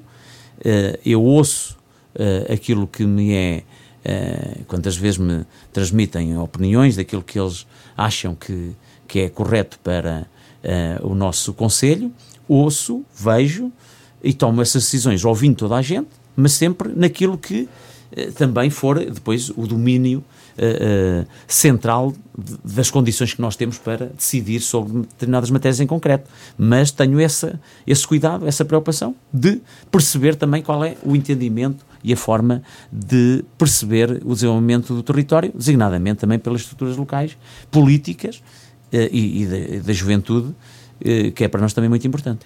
As freguesias estão consigo e o senhor com elas? Eu estou com todas as freguesias. Uh, aliás, houve a, a, a, tentativa, a tenta, uma, uma, tentativa de que, que, ainda fez alguma um, que fez algum caminho de que se tinham cancelado investimentos nas freguesias, ora isso nunca aconteceu e eu demonstrei isso aos Presidentes de Junta, alguns até tinham uh, mais dúvidas. Uh, portanto, os investimentos, como já disse, continuam a ser feitos. A rede as infraestruturas, rede viária, pavimentações, as qualificações de edifícios e, quando têm problemas, ligam ao Presidente da Câmara e o Presidente da Câmara tenta, uh, na medida do possível, resolver. Por vezes não tem logo a solução, mas tem que ter o apoio técnico para tomar uh, essas uh, decisões, sempre percebendo das soluções possíveis aquela que melhor se adequa aos interesses da Câmara e das freguesias. Uh, mas, claro, admito, a democracia não é de unanimidades, é de maiorias e é isso que eu trabalho. As associações, as coletividades, as instituições, sente que podem estar consigo? Sim, sinto. Os quadros da Câmara estarão consigo? Sim, tenho feito. Uh, eu, não, eu, na minha vida não, não faço as coisas para agradar, nem, nem fujo muito a, a, uma ideia de populismo que, não, que comigo não cola. Uh, porque tenho uma forma de pensar e, e quero, por vezes, o valor uh, de defesa, a defesa de, de soluções coletivas mais abrangentes, colide com pequenos interesses pessoais. e isso é uma coisa mas nunca nos devemos perder o foco daquilo que valoriza, de facto, a, a, a maior, o maior número de pessoas e que os beneficia numa dimensão mais alargada. Mas mesmo assim, conseguindo estar mais de acordo e indo ao encontro de uma maioria, nem sempre agradamos individualmente a todos. Mas procuro ter sempre os consensos e ouvir as pessoas para ter sempre o maior número de pessoas a aderir às nossas decisões. Uh, e penso que a Câmara da Guarda, nesse sentido, tem um presidente que tem a porta sempre aberta, não há um funcionário que queira falar com o presidente da Câmara que não fale, uh, pode não ser no dia e na hora que, que, que, que, querem, mas tem uma agenda e na agenda todos os funcionários têm um lugar para falar com o presidente da Câmara, como todos os cidadãos da Guarda. Uh, agora, nem sempre é possível, naquela hora e aquele dia, dar resposta a todas uh, as situações uh, que nos procuram. Mas esse espírito demonstra bem a relação que um Presidente de Câmara tem que ter com as pessoas que com ele trabalham, que com ele convivem, que com ele também um, procuram encontrar caminhos para responder às suas necessidades. Qual foi o melhor legado que Tiago Gonçalves deixou? À política da Guarda e a si?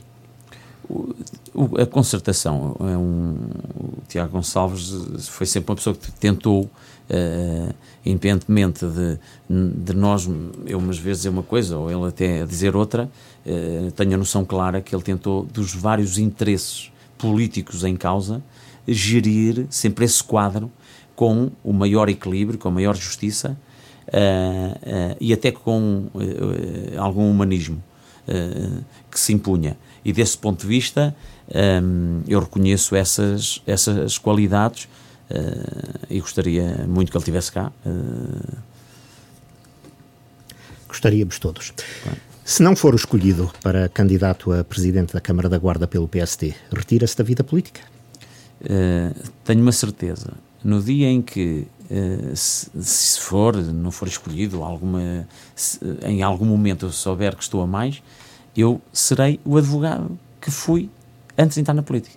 Não se, vê, não se vê candidato por outra força política, nem não. candidato independente ou não, candidato não, independente apoiado por outra força política? Serei político uh, e estarei como presidente pelo Partido Social Democrata se o partido não me escolher é um direito que ele pode assistir, ou eu não tiver as circunstâncias que eu penso que tenho e que o partido entende que, não, que eu não terei, uma coisa é certa, eu serei e voltarei ao meu escritório de advogados, eh, profissão que eu prezo muito ao lado da política.